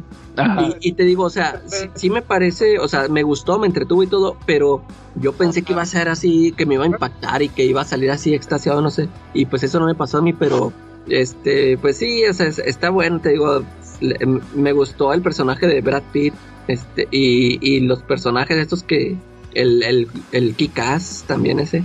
Ajá. Pero, pero sí te digo, o sea, como que sí estaba esperando así algo muy revelador y pues pues no, o sea, la, dejé así no en palomera, pero pues a ver, a ver qué te pareció a ti. Fíjate que yo también escuché mucho, yo no escuché que así que dijeran que buenísima y no sé qué. Yo yo lo que estuve viendo es que mucha gente la mencionaba. que, que el tren bala y que el tren bala y luego dije, pues por algo la han de estar mencionando. Yo no yo pensé que iba a ser la típica película de acción. Sí, no pensé, no pensé que fueran a salir tantos artistas. Ahí ya ves que sale pues el, el Aaron Taylor Johnson, el Kikas, sale este el, el vato de la de Army of the Dead, ¿va? El, japonés. Eh. Que también fue Scorpion en la nueva de Mortal Kombat y, era el, el, el, papá de Mariko Yoshida en la de Wolverine, también él, él era. Este... Oye, el, el, el, que sale al, al final, el que era el mero, el jefe del... Es, es Sod. Es Sod, ¿verdad? Sí, el muerte, que, muerte blanca, ¿cómo se llama? Yo, yo, me tardé en reconocerlo hasta, hasta que una toma dije, ah, cara, este cuate es Sod. Es el Sod. Este... la, chava, la, pues su hija, ese era el, el, atractivo. Oye, la niña. Eh, ¿Sabes, ¿sabes, cuál fue una de las primeras películas que hizo esa niña? Eh, te digo cuál. ¿Cuál? ¿Te acuerdas de Batman, la de The Dark Knight Rises? Sí. La de Bane. Cuando platican la historia de que Bane, de que Bane escapó de la prisión cuando era niño. ¿A poco es esta, cómo se llama? Talia. Talia, Talia, niña. Órale mírale la carilla en la película y luego mírala acá en el tren bala y es la misma. También sale Shining Tatum, si lo viste. ah, sí, sí. y este, y luego ya empecé a verla, hasta, hasta Ryan Reynolds sale ahí, va. Eh, sí, es como que ya agarré la onda de que, ah, ya sé de qué tipo de película va a ser. Fíjate que me sorprendió que, que la dirigió un vato que hace películas de acción. De estos vatos de, ¿cómo les dicen? De, de acción, de, de dobles de riesgo. Ah, ya, ya, ya. yo creo, que, se había escuchado. Yo creo que todo el crédito se lo lleva el escritor, más bien, que es una adaptación de una novela, creo, japonesa o algo así. Ah, órale. Pero todo lo visual y todo eso, yo creo que, que fue, que fueron los que se llevaron las palmas, no el director, va. pero sí, a mí sí me gustó y no esperaba eso y está entretenido, o sea, ya ves que es como que mitad thriller, mitad acción. Eh. Me recordó a Kill Bill, a ese tipo de películas como Kill Bill. Por los personajes que salían ahí. Sí, se me hizo muy tarantinesca, ¿va? Sí, te digo, o sea, sí, sí, me pareció buena, pero como me la encumbraron mucho, eh, por eso eh, no, no, no, no, este, llegué echándole flores y todo, pero, pues sí, este, sí, véanla. Sí, está entretenida para, como dices, como dijiste, palomera, para pasar el rato. Sí, sí me gustó. Oye, y, y ya si quieres, antes de pasar al tema principal, también vi la de El Menú, recomendación de nuestro Escucha, ah, Emanuel. A ver, platícala, destrípala todo. Les voy a platicar el spoiler. Spoiler, se muere. ah, cierto. Sí, le, le, digo a Emanuel que, pues, yo, yo, ya había visto el tráiler desde cuando. Él, él, ya, me, ya me dijo que, que no la viera, que no viera nada, ya, ya muy tarde. De hecho, esa yo la quería ver nada más porque sale Anya Taylor Joy. Fíjate que, fíjate que les voy a platicar. La película es de Fox, de las películas de bajo presupuesto, el Searchlight. Searchlight, eh que ya no sé ni cómo se llama ahorita, va, porque antes era Fox eh, Searchlight, ya no sé cómo se llaman ahorita. Es ese estudio, el, de las películas de más como que más artísticas de, Fox. Fíjate que la, la, película Calaca se trata, no te voy a decir de qué se trata, o sea, nomás te voy a dar la premisa. Es, es este vato, el, el bestia joven de X-Men, el Nicholas Hound, si lo ubicas? Sí, sí. Que él es fanático de un chef, que es este, el Ralph Fiennes. Sí. Y él tiene un restaurante así muy exclusivo. Está en una isla y todo. Entonces, total que él, él hizo una reservación y los tienen que llevar en barco y todo. Y él va con esta, con la Anya Taylor Joy haz cuenta que van, van a ir y están platicando y que no, que mira, que vamos a ir al restaurante de este cuate y que mira esto y esto. Y ya se suben al, al barco que los va a llevar y nomás son como, pueden, pueden ir como cinco reservaciones, o sea, son como 10 personas. Y pues van, van los clásicos, va el, el, los críticos de cocina, de los restaurantes, van los, los típicos mis reyes, que nosotros somos de la empresa tal, tenemos mucho dinero, no sé qué.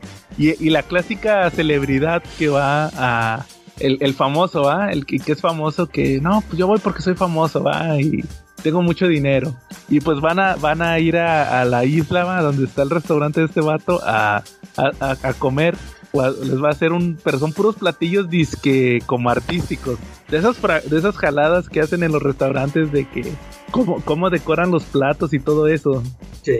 Para, para que no, que la temática es comida de no sé qué va y que en, en este platillo conceptual representa no sé qué va y ahí les empiezan a pasar los platillos. Total que cuando llegan a la isla, pues les dicen que, que es como un arte, ¿va? Que el chef es un artista, ¿va? Que necesita concentración y todos los, los, los cocineros, los, todos los demás que trabajan ahí viven juntos, como, en un, como si fuera un búnker, así como soldados, ¿te das cuenta? Con las camas así enfrente cada uno, es como si fueran soldados. Eh. Nada más él vive aparte. Y, y pues te das cuenta que ahí te la dejo, esa es la temática de que van a ir a una, van a ir a, a probar sus platillos y, y, el vato es el clásico cocinero que, que tienes que comer como él quiere porque si no, no te parece. Por ejemplo, te voy a decir que el vato se enoja porque, porque este cuate, el, el bestia, le comparte a la otra chava. Eh. De que no, que la, las proporciones fueran hechas para una persona, no sé qué, y así.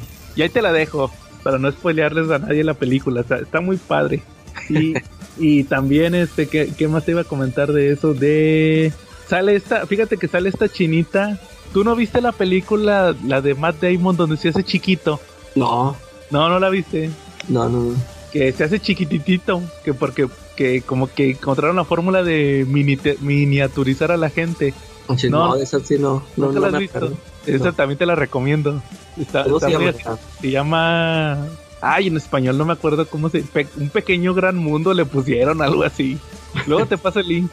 Pero sale, es, una chinita que, que sale ahí también, ahí sale que es como que la recepción, es la, la, recepcionista del restaurante, es la que le recibe la- las, la que le recibe ahí las reservaciones, las que le dice, síganme, el chef está, no sé qué, que aquí comemos y aquí, y aquí dormimos, y luego el chef les va a preparar, y no, por favor, no se, no hagan esto, es como que la que la que los lleva a su mesa y todo eso, es una chinita también ahí. Eh. Ay, y sí, yo la conocía de esa película que te digo de Matt Damon, pero sí ha hecho varias. También está recomendable. Ahí se la recomiendo. Va. ¿Cómo ves? Y, y bueno, Charlie, ahorita que regreso, o cómo ven si pasamos al tema principal de una vez. Ahorita en lo que regresa Charlie. Sí. Ahí prende tu micrófono nomás, Charlie. Salió en la tómbola Robocop contra Terminator, una, un tema que ya teníamos desde hace mucho. De hecho, ya tuvimos nuestro episodio de Terminator. Eh, sí, sí. Fue el 102 o Esta vez sí 101. vamos a platicar, a enfrentarlos. Así es. Pues sí, síganme si quieren vivir, ¿no? Yo creo que esa es la frase que más dicen en, en Terminator, ¿no? Sí. sí.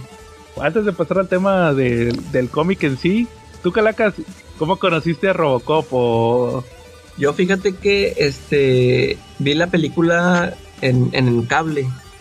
Teníamos cable que, que era cuando les digo que era la, la temporada en que aquí en, en México las películas llegaban como con un año de retraso. Y, y pues yo la vi antes de que llegara aquí al cine. La vi allá en, en el cable. Este, me acuerdo que en, en aquel entonces, este, cu- cuando ibas a pagar tu mensualidad del cable, te, te regalaban una guía. Ven- venía en inglés, era todo en inglés. Sí. Y, y en, esa vez en la portada venía el- la imagen de Robocop. Y órale, pues desde esa vez, el, el clásico póster ¿no? que viene saliendo del carro, Sí. de la patrulla.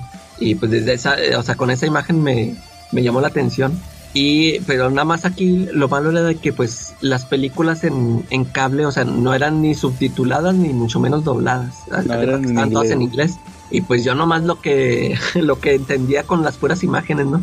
Y, y pues lo, que tuvo esa película era de que pues era muy, muy visual, o sea, y ya tanto en violencia con, con la acción y este, pues ya con eso me, me, me, me, ganó, ¿no? Ya, ya hasta que después que tuve, tuve oportunidad de verla, creo que en VHS que la renté, ya, ya, ya pude verla subtitulada.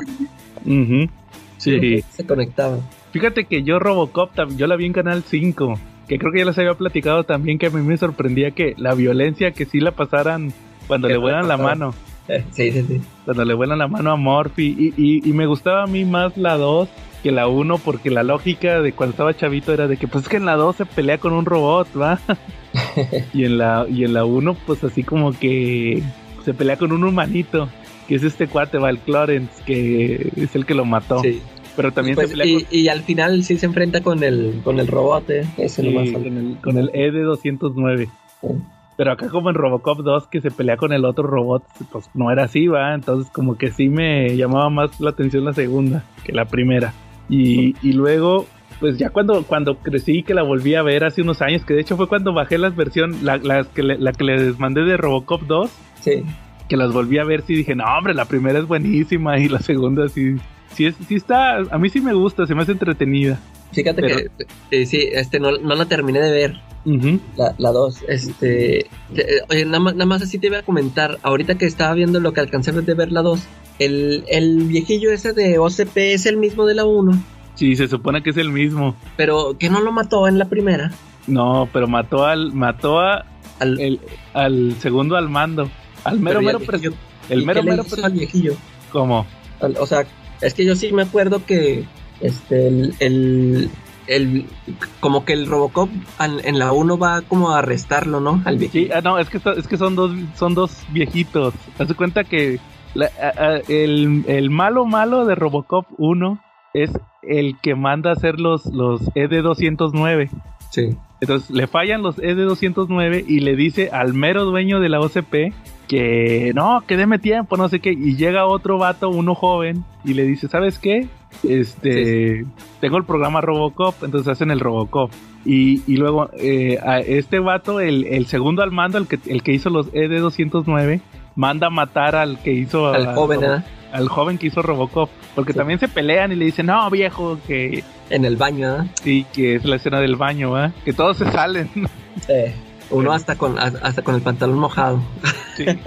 Y total que al final este el, el, malo, el que mató a Robocop, le confiesa que, que este, que el segundo al mando, el, el que hizo los CD209 fue el que, el que mandó matar al, al, joven. Lo va a arrestar Robocop y ahí es donde le dice lo de la lo de la directriz que tú no puedes atacar a gente de la OCP. Sí. Luego ya pasa la batalla final con el Clarence, con el que mató a Robocop, y otra vez regresa a arrestarlo. Y el vato este dice, se llama Dick Jones, le dice, no, que no tienes pruebas. Y, y, la clásica, que Robocop saca el cuchillo, que es con el que se conecta las computadoras, y, pone el video en las pantallas. Y, el vato va, va, a una pistola y agarra al mero dueño de la OCP, al presidente, y lo tiene así con a punta de pistola y de que nos vamos a ir en un helicóptero, no sé qué. Y se, se enoja el presidente de la OCP y le dice, Jones, estás despedido. Y ya supuestamente como ya lo despidió, ahora sí lo mata. Ya no trabaja para OCP, entonces ya lo, le, le, tira unos balazos Robocop. Y ya nomás se acaba la película que el viejito le dice, buen trabajo. Buen trabajo, eh. ¿Cómo te entonces, llamas? Y, y le, ya, le dice Morphy y ahí se acaba. Y entonces ese viejito es el que sale en la 2. Es el que sale en la 2, ahora es el villano, el de la 2. Ándale, sí, es que por, por, eso se me hizo raro, dije, pues se supone que el, el, malo lo habían matado en la 1, entonces ahora ya, ya lo manejan como villano, pues. Sí, ya en la segunda lo manejan como villano. Sí, porque, porque sí vi que, o sea, sigue queriendo hacer otro Robocop, ¿verdad? Sí. Y, y ya, hasta, sí, hasta, fíjate que yo me quedé hasta donde lo están este, madreando al Robocop, que ya otra vez le volaron la mano y que lo, lo pegan con macriato y hasta ahí, hasta ahí me quedé. Sí, que fue este Kane, el vato de. el vato eh. del Nuke. Sí, y hace cuenta que. Creo que ahí sale Frank Miller, ¿no? Ya salió Frank Miller ahí. No lo oí. O, no, más adelante, creo. A lo mejor más adelante no. Porque todavía sigue vivo Kane cuando sale Frank Miller. Ah, ok. Entonces, este, fíjate que yo sí, yo las veía en el, en el canal 5, luego también vi la 3, que también la hizo Frank Miller, que es la de los robots samuráis. Sí. oye, oye, por ejemplo, la 2, ¿tú supiste si la 2 salió en el cine? Si la pusieron en el cine. Ah, no, ya no supe yo. Es que, y, y porque como que la 3 sí salió directo a video, ¿no? No, creo que también salió en el cine, pero ya no, era, ya no era el protagonista, el, el, el Robocop. Buscaron otro güey, porque ya no quiso hacerla. Sí, porque esa sí me acuerdo que también esa la, vi en, video. Y este, sí, o sea, de a tiro ya dije, ah, esta se me hace que ya, ya estaban chafiando de más. Sí, fíjate, pero fíjate que, que aún así la 2, como, como te platiqué en el episodio de Dark Knight Returns, creo que lo he dicho varias veces, que me daba mucho el espíritu de Robocop. Sí. De esos comerciales. Sí, total, ¿en qué quedamos? ¿Qué, fue primero, el Dark Knight o Robocop? Se me hace que son contemporáneos, pero como que Robocop 1, que no la hizo Frank Miller, y el Dark Knight Returns son contemporáneos, a lo mejor se inspiraron mutuamente. Pero sí, fíjate, cuando era chavito sí me llamaba mucho la atención eso de, de cómo de repente se interrumpe la película por pasar unos comerciales. Y yo decía, pues, ¿y esos comerciales qué, va? O sea, sí. Y ahorita que los ves, pues sí te das cuenta que es como pura sátira, ¿va? Muy al estilo de, de Paul Verhoeven en la 1. Y luego los de Frank Miller ya son como que más de humor negro, también de Miller, ¿va? Como que son estilos similares. Sí, En ese sentido. Pero a mí se me hace muy buena la 1. Sí, la 1.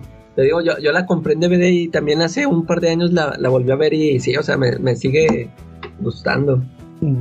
Igual ahorita que regrese Charlie que nos platique cómo conoció él las de Robocop.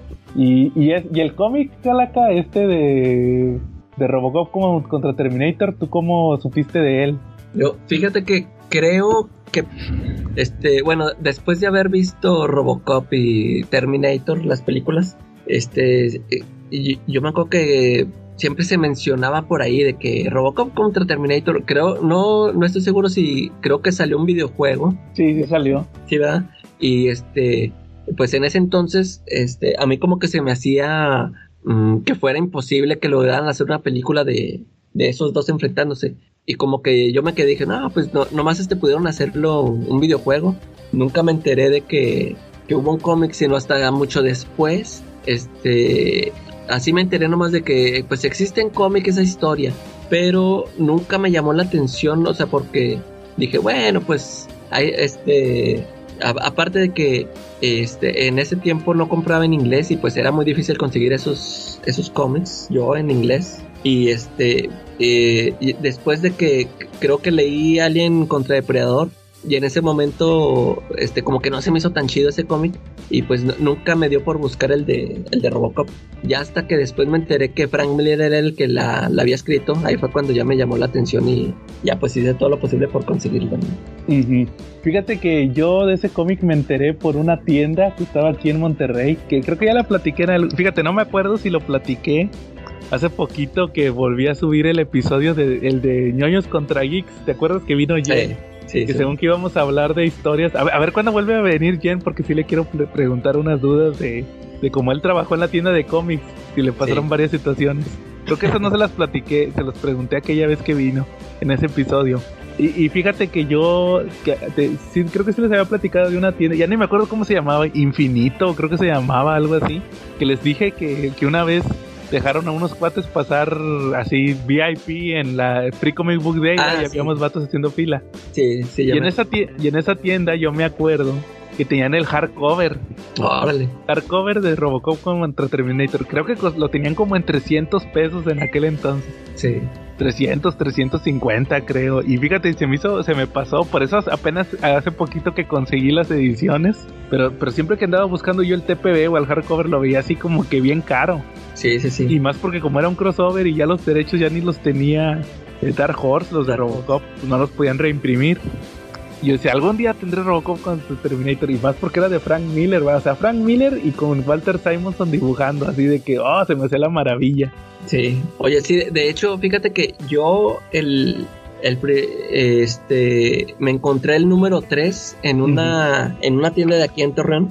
Ajá. Este, así, o sea, en una caja ahí abandonada. Este, dije, ah, cara, era el, pues, era el número 3 y, y está así medio maltratadillo. Y yo, pues, por más que busqué, pues ya no encontré los otros números ahí, ¿eh? este, y así me lo compré. Dije, no, pues me lo voy a comprar. Pero pues sí creo que nunca lo leí porque dije, me voy a esperar hasta, hasta conseguirlos. Y ya, este, mucho tiempo después los pude pedir a una tienda. Órale. Y bueno, si, quieres, como les digo, ahorita que regrese Charlie, que nos platique cómo, cómo conoció a Robocop.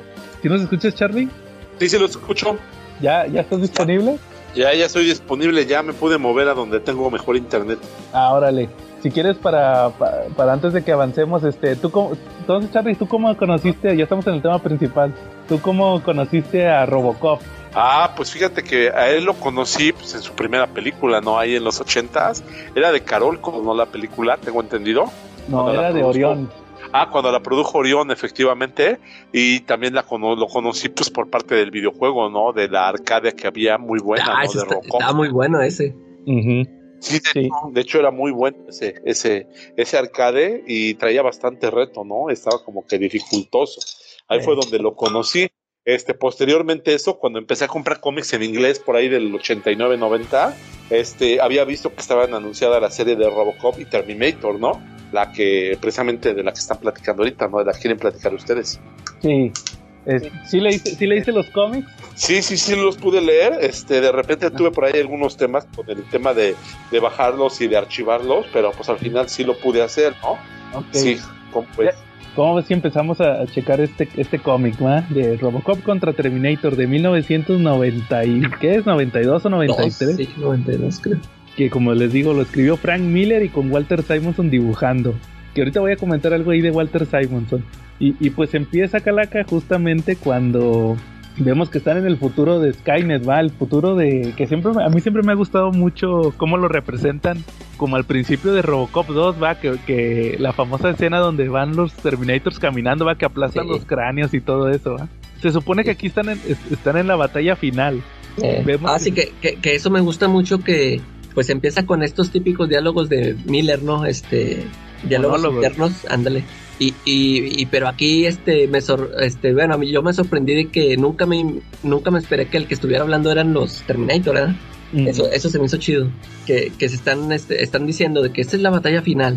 Y yo al principio pensaba que eran los humanos los que estaban hablando de eso y, luego empiezan a decir de que ya por fin vamos a sacar a esta escoria humana de carne débil y, órale o sea eso, eso, eso se me hizo chido.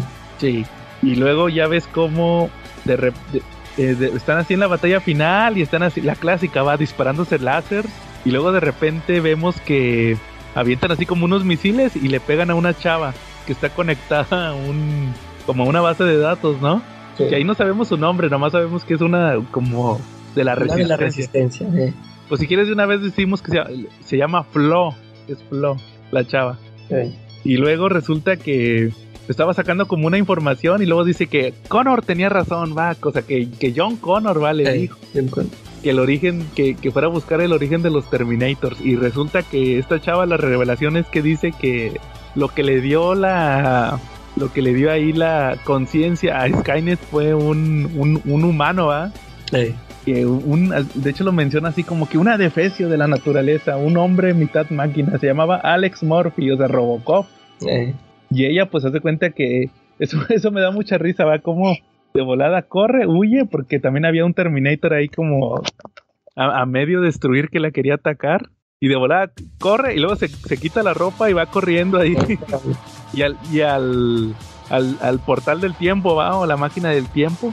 Y ya se va al... y, y, eso me gustó mucho cómo menciona Miller. Eso se nota cómo conoce las dos franquicias. Que ella dice que llega toda, toda dolorida. Porque si te fijas, siempre dicen que el viaje en el tiempo de Terminator te, te madrea, te lastima un chorro. Si te fijas, el, el, Kyle Reese cuando llega en la 1 llega todo madreado. Ah, sí, sí, sí. Todo madreado, nomás los, los Terminator no va porque pues son Terminators, esos no les, les vale. Y, y fíjate, aquí, aquí te quería mencionar la curiosidad de, de Walter Simonson. Fíjate que a mí nunca me ha gustado, me gusta mucho su estilo, pero como que él no es de dibujar así las chavas muy guapas. En, en Thor. Aquí, aquí, sí le salió. Aquí sí le salió como así le hace muy curvilínea, ¿va? O sea, cómo llega la chava en una pose sexy tirada en, el piso y, y, y, están en el, en el Detroit de Robocop. Entonces nadie, se enoja más el vato de que está la chava tirada, no dicen, oh, mira, la está desnuda, va, así. Nadie dice nada, ¿va?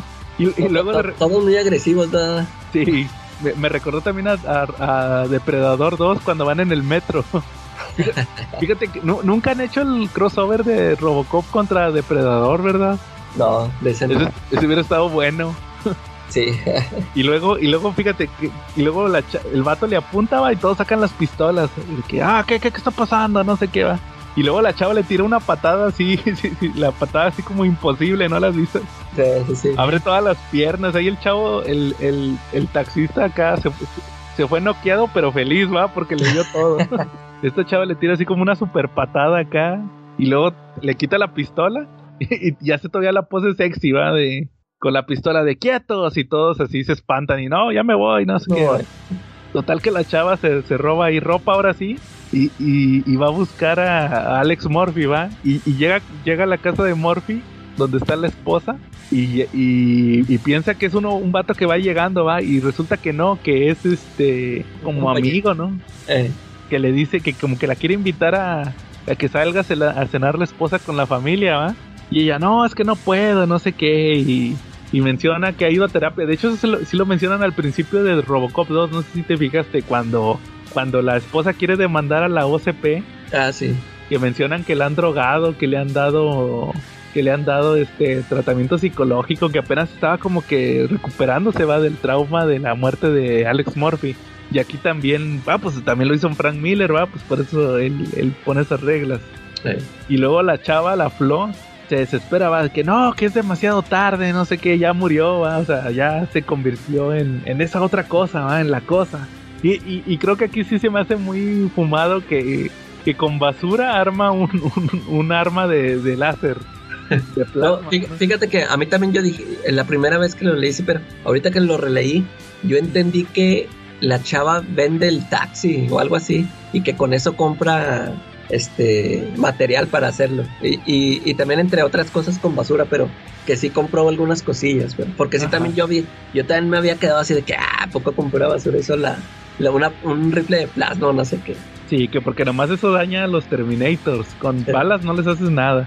Total que se infiltra, se infiltra ahí en la, en la jefatura ahí de, de Detroit y ve a esta chava, la, la científica, va, la que, la que atiende a Robocop y todavía la noquea, le roba así como que los archivos y lo va a rastrear, lo, lo quiere rastrear, de hecho usa el aparatito, usa un aparatito que sale en la 1, va, que es para rastrear Robocop, ya lo va a buscar y pues vemos ahí las, las típicas escenas de Robocop salvando gente, va, al estilo Miller, va, así de que balacea, luego hay un vato con una bomba y es lo así no agarra y lo avienta así para que explote la clásica va de que, sí. oye que si quieres antes de continuar estaba ahorita que vi Robocop 1 la escena cuando sale a patrullar por primera vez hay, hay varias curiosidades como por ejemplo no sé si te acuerdas que primero entra una tienda un asaltante que entra a una tienda así como a un Oxxo pero familiar y, y, tienen un chorro de cómics en, en, en un aparador tienen puros de Marvel, tienen de que New Mutants, Thor, Capitán América. Y, el vato agarra uno de Iron Man. Fíjate, curiosamente agarra uno de Iron Man. Ah, uno de, los, malhechores, Si es un asaltante, agarra el Iron Man y luego ya va a la caja y ya salta a los dueños. Y, luego eh, eh, eh, salva a una chava de que, querían hacerle cosas a la chava. Y luego después de eso va a atender a un secuestro este, que, que empiezan en las noticias, que nos acaban de reportar que el exalcalde acaba de tomar rehenes en, en, la, en la alcaldía, ¿va? Y tiene rehenes y empieza el, el, el, el, exalcalde que quiero que me restituyan mi puesto y quiero un carro que, que, que, esté, que sea deportivo, que sea automático y que no gaste mucha gasolina. Y está el vato de los rehenes. Eh, sí, lo que diga, este, ¿qué auto quiere? ¿Qué marca quiere? Va, no estoy jugando conmigo. Y sabes a qué me recordó mucho? Que te digo que a lo mejor sí está muy inspirado este Robocop en el Batman de Frank Miller. En, en, Batman año 1 cuando, cuando Gordon va a lo ah, con el loquito ¿eh? con el loquito, ¿te acuerdas? que va a resolver el secuestro yo creo que sí como que, que, porque ese es del 84 no no 85 la de Dark la de Batman año 1 es 85 86 entonces a lo mejor y sí puede que se hayan retroalimentado, a que el escritor haya agarrado algo de, de eso para inspirarse. Sí, sí, sí. Y pues ya ahora sí, regresando a la historia, pues digo que, que, anda ahí la clásica, ¿va? De que Robocop anda ahí salvando gente y llega la chava, o sea, se va a subir a la patrulla, que es una viñeta que vamos a ver varias veces en el cómic. Sí. Está el Robocop, este, camina, abre la puerta de la patrulla, como que, como que ve a los lados, y de repente llega la chava y le da un balazo de plasma, ¿va? una descarga. Y ya lo mató. Y luego de repente en el futuro empiezan a aparecer pinos estaba la batalla final de Terminator y de repente como que empiezan a salir pinos, ¿no? Sí. Y se agarra, agarra la onda el... Eso, también me gustó mucho, algo que vamos a estar viendo aquí en el cómic. Que de repente llega... Llega este... Así como que empieza a cambiar el futuro. Y de repente eh, Skynet se da cuenta va de que ah alguien está cambiando el pasado y mandan unos sí, es Terminators. Que tiene tiene Terminators así como que monitoreando todo eso ¿verdad? y, y en el momento que, que ven o que sienten de que se está cambiando luego luego este detectan en qué en qué tiempo lo cambiaron y mandan a un, a un Terminator ¿eh? sí pues mandan a tres que casualmente llegan a un partido de de básquetbol eh. y, y, luego de repente, y si te fijaste que cuando llegan todos sacan pistolas otra vez ahí en el partido. Sí. En vez de que digan, ay, mira, está una chava desnuda, va. Sí. no, no, otra vez. luego luego atacar luego luego disparar con las pistolas, ¿va? Y, y otra vez se repite la escena, ¿va? O sea, llegó, llegaron antes. sí Otra vez está Terminate, digo, está Robocop y llega la patrulla, abre la puerta, como que se pone a reflexionar. Y ya viene la chava a dispararle y le disparan, le disparan los, los Terminators desde un, un carro, el, el Robocop les dispara a ellos también. Y nada más alcanza a ver que, que el que era el hombre de los que no, Terminators que no es humano tiene ojito de Terminator, va. Y, y ahí termina el número, va, de que ya va, va a ir a checar a la Flo, a la chava, y ella nada más le dice que, que eres un monstruo, te voy a asesinar. Y luego ya está como que le dice que te voy a llevar al hospital. Y luego ya nada más le- se termina que le dice, el mundo va a terminar por tu culpa. Y ahí termina el primer número, va, de Robocop como contra Terminator. ¿Qué te pareció hasta aquí? Sí, muy bueno. Fíjate que este es que cua- cuando uno se pone a pensar de que cómo puedes este hacer una historia, un crossover este con personajes diferentes, este por ejemplo, yo cuando eh, en aquel tiempo que te digo que se mencionaba esto de que ah, estaría chido que un un enfrentamiento no entre Robocop y Terminator, este a mí nada más se me viene a la cabeza de que pues se iban a pelear y ya. Pero aquí, eh, o sea, se me hizo chido como este Frank Miller los, o sea, luego luego se las ingenia que dice, pues este es un robot, un Robocop. O sea, que, que lo ponga él como el que fue el que le dio el poder a Skynet ¿verdad? para que tomara conciencia. Eh, o sea, se me hizo chido esa, esa, esa trama de que él, él, este, él, tuviera que ver con eso y, y te digo, es- esto de los, de los viajes, eh, eh, de cómo mandan a los Terminators, se me, se me hace muy, muy chido, muy entretenido. O sea, yo así, este, ya como, o sea, ya que fuéramos a ver el comentario final, a mí se me, me hubiera, se me hubiera hecho muy chido que si lo hubieran hecho película, o sea, sí funcionaría muy bien la trama, ¿no? Sí quedaría así muy, muy chido. Sí, o sea, como lo que tú dices de que cómo tratan de darle un sentido a la historia, o sea, de que no nada más es voy a poner a Terminator aquí y a Robocop aquí que se agarran a Y madrazos. se van a agarrar, ándale, o sea, nomás llegó Terminator y pues esta es una amenaza y ya se van a agarrar, pero... ¿Y sí cómo le llegó? ¿Y, y, y por qué buscó a Robocop? ¿Y por qué Robocop va a pelear con él, va? O sea, Sí. tienes que darle un sentido a la historia, que creo que eso es lo que deben de tener todos los crossovers. Sí, sí. Que haya un sentido en la historia de que una situación donde los dos personajes choquen.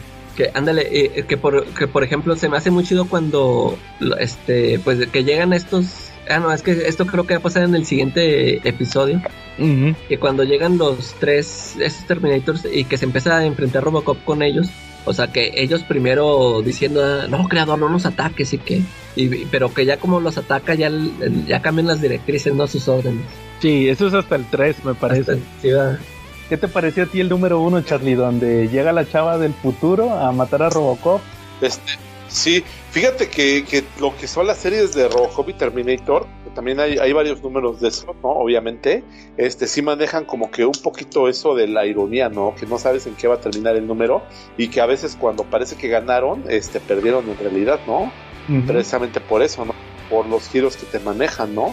Digo, por ahí hay otro número de Robocop contra Terminator donde Robocop llega y se pone un entra contra Terminator porque pues, se está peleando contra la policía y Robocop se mete para ayudar a la policía, le dan la torre y luego se da cuenta que pues, era el Robocop que ayuda a Sarah Connor, ¿no? Y a John Connor.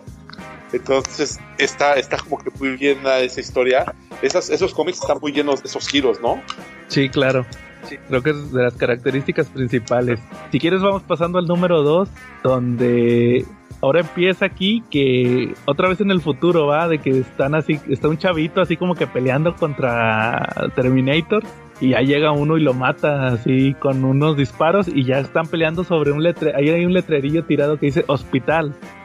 Y obviamente pues es para hacerte el comentario de que ya en el pasado estás otra vez en el en el presente más bien de ese hospital va y ahí está eh, de pie.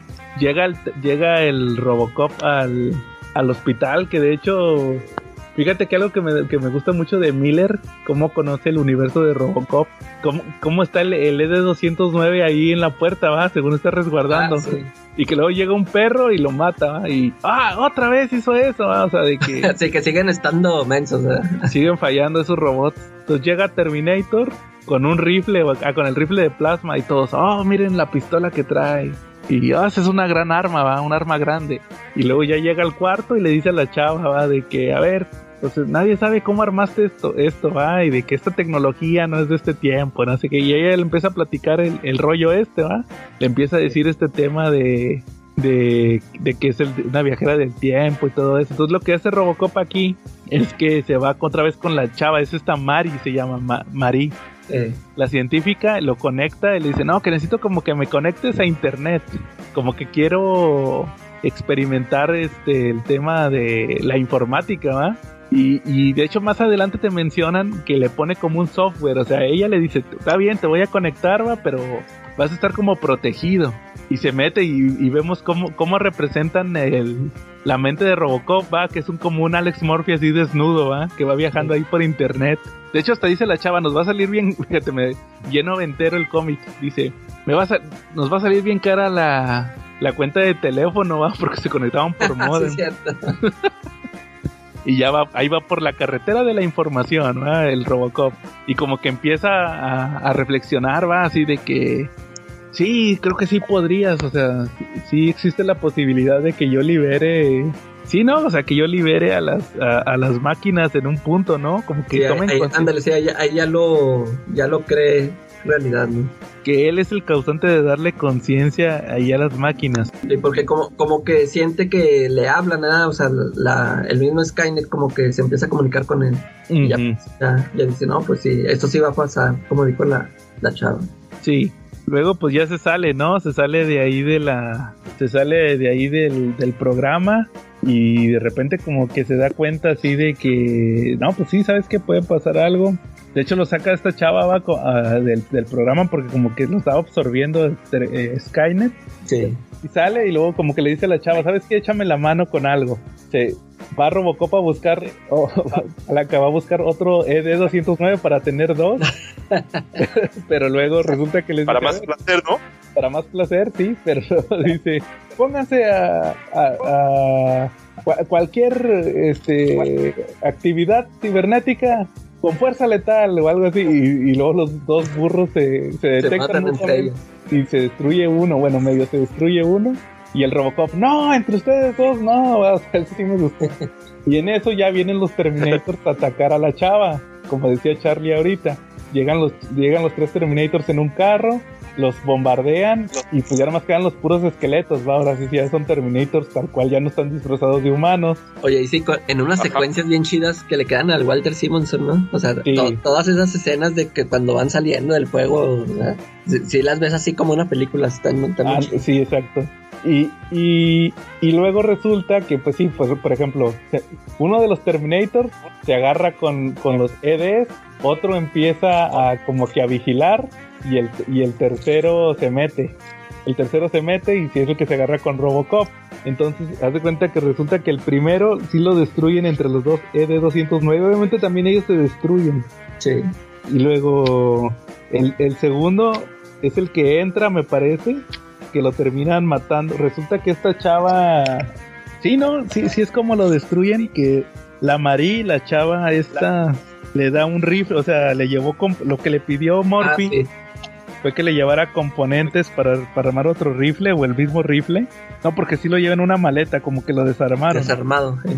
y la chava se pone a armarlo otra vez la Flo y ella destruye a otro Terminator si no mal lo recuerdo y ya nada más queda uno que es el que se estuvo agarrando a madrazos con con, con este sí es el que se estuvo agarrando a madrazos con, con Robocop con Morphy y ya nada más el número dos terminamos viendo a que ya sale Terminator ahí con el cráneo va del Terminator ahí ya Sí. que ya lo derrotó se agarraron a madrazos un- mucho rato y perdió un brazo y todo este Morphy Co- ¿Cómo vieron ustedes este número 2? Bueno el enfrentamiento. Sí. ¿Tú, Charlie, qué te pareció Pues, yo esta creo que batalla? el- el- yo creo que el máquina contra máquina este, nos presenta una secuencia muy buena.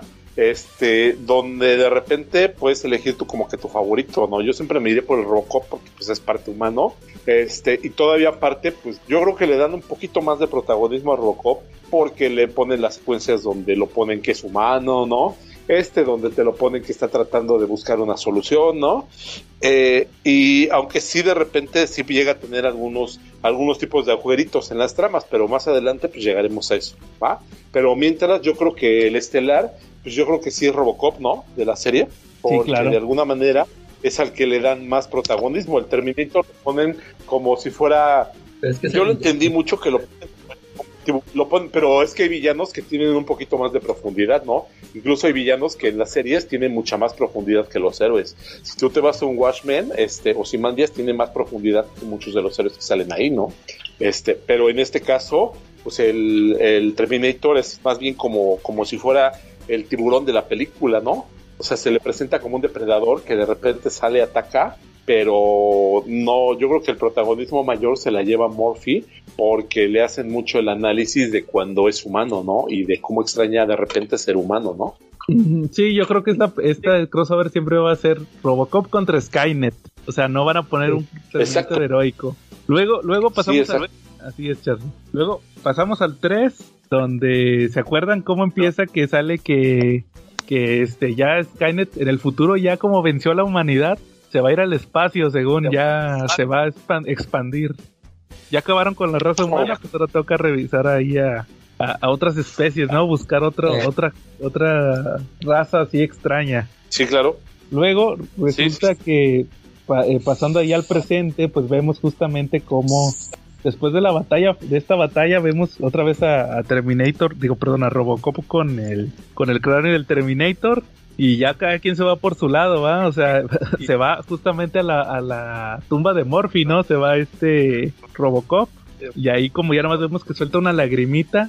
Y, y al mismo tiempo vemos como a esta chava la andan interrogando, va a la Flo y le preguntan otra vez Ah, que- pero, pero no es ahí, es que pr- primero, o sea, la chava esta ve que Robocop eh, destruyó al Terminator y, y como que la Flo le dice, no, no, pero pues tú eres el, tú- tú- tú- todavía quedas tú, tú eres el que va a comenzar todo. Y como que lo intenta matar y no ah, puede. es cierto. Sí, sí, de clásico, va, de que todavía faltas tú, va, y luego le dice, a ver, hazlo, y luego como que no se atreve, va. Sí, ya no puede. Sí, pero él ya está convencido. Por Sí. eso te digo que se va como que a la, a la tumba, suelta la lagrimita y luego se va como a una fábrica de esos de fundición a, Ándale. Y, y está la chava esta, la Flo, ya la están interrogando los policías y le dicen, ah, esta está loca, va, con lo del viaje en el tiempo. Sí. Y ya nada más ven como el, como el, el rifle y el... Sí, ¿no? El rifle y la, la- el cráneo se... Desaparecen. Sí, exacto, se desaparecen. Y, y Y el ella se da cuenta que ya lo hizo él. ah, sí. Y dicen, no, pues ya ahorita voy a desaparecer porque todo esto va a cambiar. Otra vez nos vuelven a hacer referencia a eso, ¿va? De que el tiempo está cambiando en tiempo real prácticamente. Ya, ya en el futuro la gente que estaba como que esclavizada se salva. Y, y otra vez Skynet vuelve a mandar un Terminator que ahora es un niño. Como que manda un niñito así como que para que lo conmueva, ¿no? Eh, Y ese es el que le, el que decías tú, Calaca, que le dice que no, creador, que este... que no te dejes engañar. Y que, Sí, y de volada le, le dispara al Robocop, pero como está todo madreado, se lleva la cabeza. sí. Se lleva la cabeza del Morphy. La Flo está en la cárcel, como que se, se, sa- eh, se saca de onda, como que se da cuenta de que algo está pasando ahí en la, en la cárcel. Se libera, luego ve que ahí en el, en el laboratorio donde tienen a Robocop siempre, ya el, el Terminator anda poniendo como que la cabeza, ¿no? Ahí, del, de Morphy, mató a la chava, mató a María, la, a la policía, digo, a la científica, y como que lo intenta matar, le dice el Morphy, va, de que mátame, mátame. Y no puede porque el Terminator niño se interpone y ya la terminan matando a ella. Y ya vemos cómo termina esto con, con Morphy, que pues se vuelve efectivamente como que el detonante va a la fuerza, como decías, Calaca, es el detonante que vuelve a, a este, a que, que exista Skynet. Y ahí vemos que ya aparece. Y en el futuro te explican que como que estuvo esperando todos estos años a que hubiera como que una falla, ¿no? En, en Skynet para poder, para poder despertar. Ya se hace cuenta ahí una, en una fábrica se hace un cuerpo. Sí. Y de hecho hasta menciona ahí de que se hizo una boquita de, una boquita de, de carne, va, para que como que por vanidad va, como para que le recordara su humanidad. Y ya vemos cómo sale disparado un, un Robocop, va, en el futuro ya con cañones y todo eso. Que eso lo hizo Frank Miller en la 3. Sí, sí, sí. Que tuviera propulsores y todo eso. ¿Qué les pareció este número que estuvo más psicológico? A mí me gustó mucho, fíjate, y es que no tiene tanta acción. Sí, sí, o sea, en cada, en cada número me, mete cosas acá este bien interesantes. Eso, eso que dices de que el, de, de, de, que ya Robocop acepta por fin de que él es la, él es la amenaza y él mismo se mata, ¿no? Pero pues los Terminators este, vuelven a, vuelven a cambiar la, la historia. Siempre que la cambian, la, siempre que cambia la tratan de cambiar. Sí. ¿Tú cómo viste, Charlie, el número 3? Este, pues fíjate que, que lo, fíjate que algo que le acelera mucho a Miller es el crear figuras infantiles amenazantes. La Terminator, en Robocop 2, el villano principal pues era un chavalillo, ¿no? Ah, sí es cierto. Entonces se le da mucho, como que de alguna manera el condenado entiende muy bien que la, la, que la contraposición que hay entre la inocencia de un niño y la maldad del villano principal como que pega mucho. Entonces me gustó mucho eso en el Terminator niño. ¿no? Ese mm. juego que hace eso fue para mí, me llamó la atención. Aparte que por la fecha, pues era, era más o menos la fecha en que habían estrenado Robocop 2, ¿no? Entonces por ahí dijo, ah, pues ¿para qué más puedo usar un niño villano? Ah, pues voy a hacer un Terminator ahora, ¿no? Sí, también. ¿Sí? Yo creo que, como les digo, a mí este número 3 me gustó mucho por el tema de la decisión que toma Morphy, va, de que al final de que, pues en su, en su mente él decía, pues no, pues sí es cierto, yo soy la causa y pues al final, si me mato, ya todo se, todo se termina, ¿no? Sí. Y pues ahora sí vamos a pasar al último número, al número 4, de ya al final de esta miniserie. Que, que empieza justamente, Calaca, lo que te decía. Es la batalla final de la, del número 1. Las mismas viñetas que, están ahí, como que están ahí peleando la humanidad con, contra los Terminators. Ahora es desde el punto de vista de, los humanos, ya no son los Terminators. Y, cuando vemos la misma secuencia de que se están atacando y luego de repente llega, este, llega Robocop y termina ahí salvando a la humanidad, a los soldados, se los lleva así como a un refugio y, y llega esta chava, la, la, la, chava va así de que porque no es la misma, no es la del pasado, esta es la que la que todavía no, de hecho hasta mismo dice no viajó, esa no viajó. Y de hecho dice Robocop, es, es ella, pero todavía no ha viajado. Sí. Y ella va a investigar, va, y le dice, oye, ¿tú qué eres? ¿Va? ¿Eres humano? ¿Eres máquina? ¿O qué onda? Va, porque ve que habla con un ve que un perro, eh, que Morphy le hace cariños a un perro y pues se supone que los perros no quieren a los Terminators. Eh. Efectivamente, con eso lo descubría, ¿no? Sí. Y, y, fíjate, me llama la atención de que aquí pues como que le da confianza, la chava se queda dormida ahí con, con Morphy. Y, y, de hecho, me, me, fíjense, eso se me había pasado a decirles porque sí es importante más adelante. Que el Robocop dice que, que como que sí es muy, que sí le atrae, ¿va? Sí. La, y también la otra, la Mari, la científica, dice, ah, Mari sí. es tan hermosa. ¿eh? Ahí nomás lo hace como comentario. Y, y luego resulta que ya como que están planeando uh, la próxima batalla y los, y los Skynet les avienta una bomba nuclear que supuestamente fue de las que no, no explotaron el día del juicio. Oh. Y pues resulta que Robocop ahí se avienta con su jetpack o con sus botas así y deja las piernas ahí. Y se supone que las, las pega las piernas al, al misil como que para desviarlo. Y, y de ahí vemos cómo eh, cae a la tierra ya todo lastimadillo, ¿va? Y, y, le dice la, la, la, chava, la Flo, le dice, oye, te vas a hacer un cuerpo nuevo y por qué nada más haces, por qué nada más haces uno, por qué no haces nada, haces más de uno. De sí, sí, o sea, ya él dice, sí es cierto, dice, yo, yo quiero creer que, que tengo un alma, pero son datos, o sea, al final yo soy datos, entonces puedo hacer más de uno, y se hace su ejército de, de Robocop, nada más que el principal, el que es él. Tiene ombligo, ¿no? Como el Homero. Ándale, tiene su, su boquita de carnita, ¿va? Tiene su carita y todos los demás son así como robots. Y pues se arma la batalla final y, resulta que Morphy, el original, se mete a, a, Skynet, ¿no? A la base, al, como que a la, al, a la base de datos principal, mientras que hay otro Morphy que es el, un robotcito que es el que está peleando ahí con la Flow y se mete y ahí lo meten como en una alucinación, ¿no? Así como de información. Que sale la esposa. Y, y, lo besa y hasta dice, no, pero se siente igual, va, de cuando yo besaba a mi esposa. Y luego se le aparece la Flor y la otra chava, ¿va? la, la Marí. Y se empiezan a quitar la ropa y le dicen, no, mira, aquí tú puedes tener, le dicen, creador, aquí tú puedes tener todo lo que tú quieras, todas tus fantasías se van a cumplir, ¿va? Nada más que de repente en la batalla le, tiran un palazo a la Flo y como que eso lo hace reaccionar, ¿va? De que no, que esto es mentira, no, no, no, esto está mal. Y ya les empieza a tirar balazos, ya como que se, como que se libera. No sé si se dieron cuenta que en la, en la base principal de Skynet, ahí está la cabeza de Morphy, la original. Ah, sí, sí. Así, ahí la tienen es como que la representación de Skynet, esa, esa cabeza. Y pues ya se supone que él con, con su con su garfio, ¿cómo, ¿cómo le dirían? Con su, con su pico. Eh.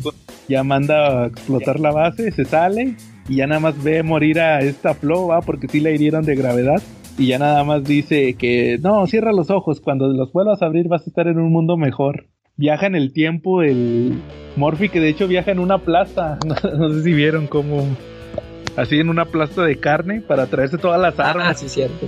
Ya nada más se sale, viaja al espacio. De hecho, dice que, que como viajó así a la velocidad del sonido, o no, que usó un boom sónico para explotar la carne, tronó todas las ventanas de, de Detroit.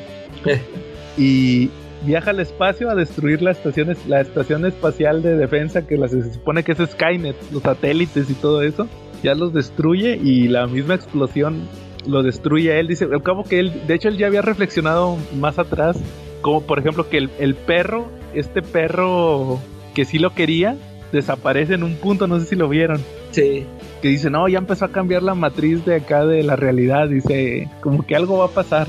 Ya destruye, destruye Robocop y termina justamente cuando Flo ya vuelve a, vuelve a despertar y ya está como la, la, clásica utopía, ¿va? Donde usan batas y todo eso. sí, ahora sí está bonito el, el futuro utópico, ¿va? Y ya vemos otra vez a Morphy, el Morphy del, del presente, ¿va? O sea, porque fue un Morphy que nunca viajó, o sea, el Morphy que nunca experimentó nada, ¿va? Porque ni Flo viajó en el tiempo ni llegaron los Terminators. Y como que... es, esa escena, la misma escena donde iban a llegar los Terminators. La que hemos visto ya varias veces, ¿va? De que llega Robocop, y está ahí como que mira la patrulla y de repente eh, como que mira para un lado, mira para otro. Y de hecho hasta menciona, ¿no? Que como que siente algo, ¿no? Como que tiene un déjà vu. Tiene ahí como un déjà vu y ya se va. Y, y el epílogo de la historia, muy al estilo de Frank Miller, es que ya con sus últimas fuerzas, este, Skynet manda otro Terminator, va un Terminator perro. Sí, es que sí, sí se alcanza a ver esa escena antes, ¿verdad? ¿De qué? Cuando se, mete el perro en la, en la máquina esa del tiempo. Sí, sí se ve. Y, y lo termina mandando a la época de los dinosaurios y un T-Rex lo, aplasta. y ahí se termina, ¿va? Porque ustedes mencionan, el, el viaje en el tiempo es impredecible. ¿Qué les pareció? ¿Cómo vieron este, este final de este número 4? Pues divertido, ¿no? Digo, al final, pues, como dices, es impredecible. Yo creo que esperaban llegar menos a, cualquier época menos a esa, ¿no? O que a lo mejor un Terminator sí la iba a hacer ahí, ¿no? Y nada. Contra un T-Rex. Fíjate, a, mí sí me gustó mucho este número 4, todo lo que representa, o sea, porque te cambia mucho la lo que habías visto de Terminator hasta ese momento, porque aquí la, la, batalla es en el futuro. Sí. De hecho, esa, esa es parte de lo que dice Robocop, que cuando, cuando el perro desaparece, el día de veras, dice, dice, yo ni siquiera debería de existir aquí, o sea, en el futuro. Y, y, cómo, cómo, él mismo toma control de la fábrica, ese es su cuerpo, la relación que tiene con la chava, cómo, cómo, cómo el vato al final tiene sentimientos, eso también me gustó mucho. O sea, de que ahí le dice Skynet, va, de que sabemos que tienes tus oscuros deseos, va, y con la esposa, con la Marí, con la chava, que también la que también tuvo la culpa Walter Simons mamá de que la dibujó acá bien buenosa. Y nomás por su por su pelo de hongo va. Y ya resulta como como al final es la solución va de que pues si yo no debo de existir pues voy a bajar en el tiempo. Es un final muy anticlimático ese de que al final el Robocop que experimentó toda la historia deja de existir. O sea al final ningún personaje eh, o sea, ni la chava viajó en el tiempo, ni Robocop peleó con los Terminators. O sea, al final, los protagonistas ni cuenta se dieron de lo que ocurrió. Sí, nada más destruyó a Skynet y ya. Ajá. ¿Tú, Calaca, qué te pareció? A mí, la, fíjate, la, la serie en general me, me gustó mucho. Este, esta, esta, historia en sí creo que nunca, nunca figura entre las mejores historias de Frank Miller, pero a mí me parece que sí son para el crossover este, que, este, que para muchos sí lo estábamos esperando. Me parece que sí escribió una muy buena historia. O sea, a comparación de, por ejemplo, el Spawn Batman, que también sería algo que, oh, que a mí se me hubiera hecho muy chido. Aquí esta, esta historia se me hace que sí la, la armó muy chido. O sea, sí, como, como bien mencionaste, o sea, Frank Miller, este, conoce bien a los, a los personajes, o sea, sí lo sabe utilizar bien, eh, de todo lo, lo, que representa cada uno, y arma esta historia que a mí me parece que sí, este, eh, a mí me dejó muy conforme, muy, muy satisfecho, este, una, una historia muy divertida, y, igual este, el trabajo de Walter Simonson, este, todavía lo hace mucho mejor, ¿no? Este, te digo, todas esas escenas de acción y el, de los Terminators caminando, saliendo del juego, todo eso se, para mí lo complementa muy bien, muy, muy, muy buen crossover, es de los mejores crossovers, yo pienso. A mí se me hace una historia muy bien pensada. Sí. Y por ejemplo, esto que mencionaba al principio de que, por ejemplo, yo creo que nunca se había visto. Yo no he leído los cómics de Terminator que habían salido en aquel entonces antes de este crossover. Y no, ni yo donde, por ejemplo, ya ves cómo pasa algo y de volada reaccionan y regresan. Lo que hace Skynet. De que, ah, que, la chava mató a Robocop. Pues córrele, aviéntate un Terminator que llegue antes y que intente solucionar. Porque eso nunca pasaba en las películas. Sí, no, no. O sea, se, tardaban, se tardaban para mandar a otro. sí, o sea, que estén reaccionando en tiempo real. a las amenazas y cómo, cómo cambia el futuro. Que fíjate, curiosamente me llama la, atención el, el plop cómo de repente así desaparecen las cosas, ¿va? Porque me, me, acordé, ahorita que estábamos platicando de la del tren bala, me acordé de, nuestro amigo David, saludos David, que una vez tuvimos un, un, debate, él y yo, platicando, de, de ¿se acuerdan de esta película que hizo Bruce Willis con el Joseph, ¿cómo se llama? Joseph Gordon Levitt, esta de, ¿cómo se llamaba la donde, la del viaje en el tiempo? Que hacen, o sea, que Joseph Gordon-Levitt también es Bruce Willis, ¿verdad? De joven. Esa mera. sí, no me acuerdo cómo se llama. Que, que cómo, cómo matan, se mata el de este y que se empieza a desaparecer todo o algo. O, como por ejemplo Martin McFly. Eh, ah, sí. Ya ves como Martin ah. McFly que, que está la, tocando la guitarra y luego que no se van a besar los papás y se le empieza a borrar la mano. o sea, y que empieza, los hermanos desaparecen de la foto. Eh, me acordé mucho porque David me comentaba que según él no debería de existir eso. O sea, sí, sí, que, que, los cambios deben de ser inmediatos. O sea, no puede pasar eso de que te empieces a borrar. Poco a poco. no, o sea, no te puedes borrar poco a poco. Te, o sea, inmediatamente te... O sea, ni siquiera ocurrió todo eso. O sea... Desaparecería todo, o sea, ni cuenta se darían, según él me comentaba, o su teoría, según recuerdo, fue hace ya varios años que ni siquiera deberían de existir, o sea, el cambio sería inmediato, todo, o sea, no, no en partes, como porque ya ves como desaparece el rifle y luego desaparece el cráneo y dice la chava en la cárcel, no, pues ahorita ya yo también ya voy a desaparecer porque se está reescribiendo la línea temporal y lo mismo pasa con el perro y al final también, entonces como que que este no no esos cambios son inmediatos es como cuando la chava se muere que, que despierta ya en la otra realidad donde ya es la utopía, ¿no? Donde lo arreglaron, sí. Y, o sea, como que así debería de ser siempre el viaje en el tiempo. Es lo que él me comentaba su teoría.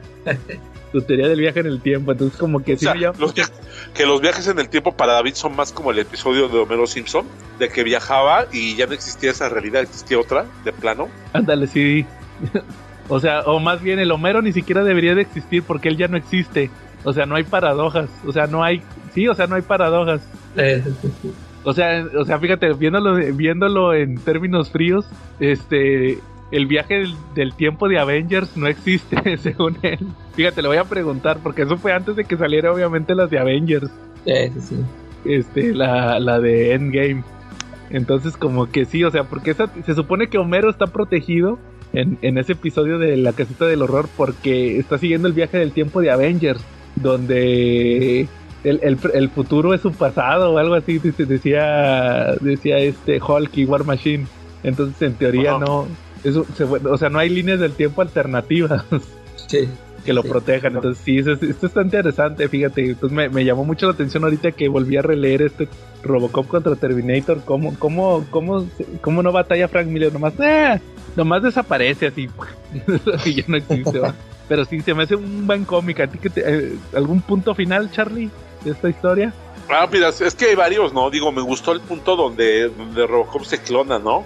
Eso siempre se me ha hecho muy loco, ¿no? Digo, en algún momento vi cuando coleccionaba los cómics de Robocop en los noventas, este, había uno donde Robocop era sobrepasado por un ejército de Robocops y se me hacía espectacular, ¿no? O sea, ver la, la fila de, de Robocops aplastando al Robocop original y aquí como que vi un poquito de eso, ¿no? Que se clonó y que se hicieron varios, ¿no? O sea, eso estuvo, eso está padre. ¿No? El hecho de poder clonar un Robocop. Eh, el viaje final, el Terminator, que como que dice, pues ahora sí caigo con los- voy a caer en el pasado y vas a ver, ahí la voy a hacer gacha, pues no, llegó a los dinosaurios y lo aplastaron. Igual y aunque hubiera dominado a los dinosaurios, todavía le faltaba el meteorito, ¿no? sí. Quién sabe si hubiera aguantado el metal todos esos años. Eh, Sí, y lo de la bomba nuclear, fíjate que es un, cuando vi, cuando vi Terminator 1, este, estaba yo muy chavo, era adolescente cuando la vi, bueno, más bien niño, este, y al final, este, está Sarah Connor viendo hacia el horizonte y está como en un desierto, ¿no? Y se Está queda viendo hacia, ajá, y se queda viendo hacia el horizonte y lo que yo entendí por lo que mi difunto padre vio en esa película o quiso entender él fue que ya habían empezado las bombas nucleares, ¿no? Cuando ella estaba en México, ¿no? o algo así. Y ese es un episodio que daba mucho miedo en los, en los 80s y en los 90s, ¿no? Lo de las bombas nucleares. Entonces, sí, particularmente siempre genera angustia. Digo, ustedes están muy chavos para, para saberlo. Les voy a dar un contexto de rocomiquero. Este, cuando fue la tormenta en el desierto, ahí en los 90s, sí lo recuerdan, ¿no? La invasión a Kuwait y que Estados Unidos hizo el plan de tormenta en el desierto para ir a, a rescatarlo, ¿no? Y que por otro lado, pues estaban bombardeando Tel Aviv, ¿no? Si se acuerdan, ¿no? Que el ejército iraquí estaba bombardeando Tel Aviv. eh, eh, en ese Vale. tiempo todo me valía, Charlie. no- nunca, me- nunca veía noticias. No, yo sí lo vi y de hecho este, estuve muy en contacto con mis amigos. Iba yo en la secundaria, iba yo en segundo de secundaria, primero, segundo. Y me acuerdo que luego, luego nos marcamos en la noche porque hubo un acontecimiento que creo que hasta tú que eras irreverente calaca te debes de acordar. En 24 horas estaba la corresponsal de Tel Aviv reportando los bombardeos a- ahí que estaban pasando y dijo que era nuclear. En Ah, el- momento le el- ganó el ataque de El nucle es, es, es Sí. nuclear, Jacobo, es nuclear. ¿Ese? Sí, y cuando sí, efectivamente, no mames, en ese momento te lo juro que a todo el mundo se nos los calzones. Este, me acuerdo que, que yo le marqué a uno de mis mejores amigos, oye, no mames, ya empezó la guerra nuclear, güey. O sea, como que sí vivíamos mucho con ese miedo. A lo mejor eran tiempos más inocentes porque no medíamos aspectos como economía, como que iba a pasar con la humanidad después de una guerra nuclear, como que una arma nuclear más bien es para disuadir, no para usarla, ¿no? Muchos temas que ahorita pues ya tenemos un poquito más claros, ¿no? Entonces, por eso ese número cuando están los las bombas nucleares como que como que te me regresa ciertos sentimientos bien agrios, ¿no? Así me pasó a mí, pero con lo del 11 de septiembre. Ese fue el que me pasó a mí. Sí, es- pero, pero te genera sentimientos agrios, ¿no? Y luego, por otro lado, me gustó ver cómo, a pesar de que hay máquinas, hay una cosa sola que es importante, como yo, ¿y qué es? El amor. El amor heterosexual. El amor, el amor heterosexual. Pero ya ves, pues quería con las tres, órale. Eh, Pero era heterosexual al fin y al cabo. Oye, O Charlie, yo, yo Polia- te quería, yo, te quería, yo te quería preguntar, Charlie, porque tú, no, tú te saliste ahorita que estábamos hablando de eso. ¿A ti qué te pareció el dibujo de Walter Simonson aquí? Porque le decía al Calaca que al principio cuando la chava viaja en el tiempo, ya ves que va corriendo y se encuera. Y cae, cae en el pasado, Ajá. una pose muy sexy. Y, y luego la amenazan Sí. con una pistola, con una pistola arma de fuego, porque saben, y resulta que tira unas patadas acá bien reveladoras para, para quitarle la pistola a, a un taxista y luego se pone en otra pose bien sexy. Va todo esto desnuda. ¿Qué te pareció a ti el dibujo de Walter Simonson? Ay, pues está chulo, pero es que Walter Simonson es Walter Simonson. Digo, como referencia, él dibujó también Cuatro Fantásticos, dibujó también, creo que Thor también dibujó Thor y X-Men, ¿verdad? Sí. Entonces, pues sí, imagínense nada más las suculencias que él estaba acostumbrado a dibujar, ¿no? Ajá. Porque yo le, le decía a Calaca que, que yo le, he leído varios números de Thor y ya, Ajá. por ejemplo, a Sif, a la Encantadora y a la Lorelei, que es la hermana de la Encantadora, no las dibujaba así como esta chava. Nada que ver con cómo las dibujaba acá. Ella sí las ponía flaquitas. No. Pero no sería más bien por el tema de, de que aquí estaba en Dark Horse. Pues yo creo que sí, o a lo mejor por los años, o por, o por el estilo de historia.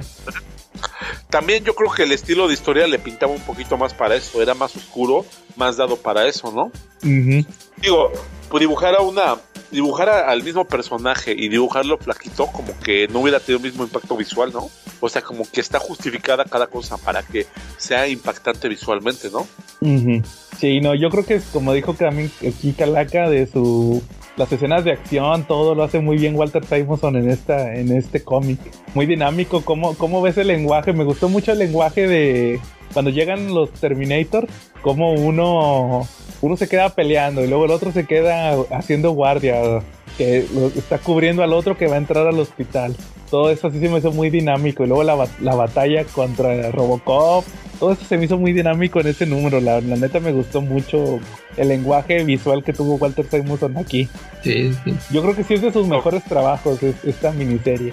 Sí. Sí, Ah, sí, yo creo que sí, por, por mucho yo que creo que sí es de las cosas que vale la pena ver de él, ¿no? sí, definitivamente Charlie.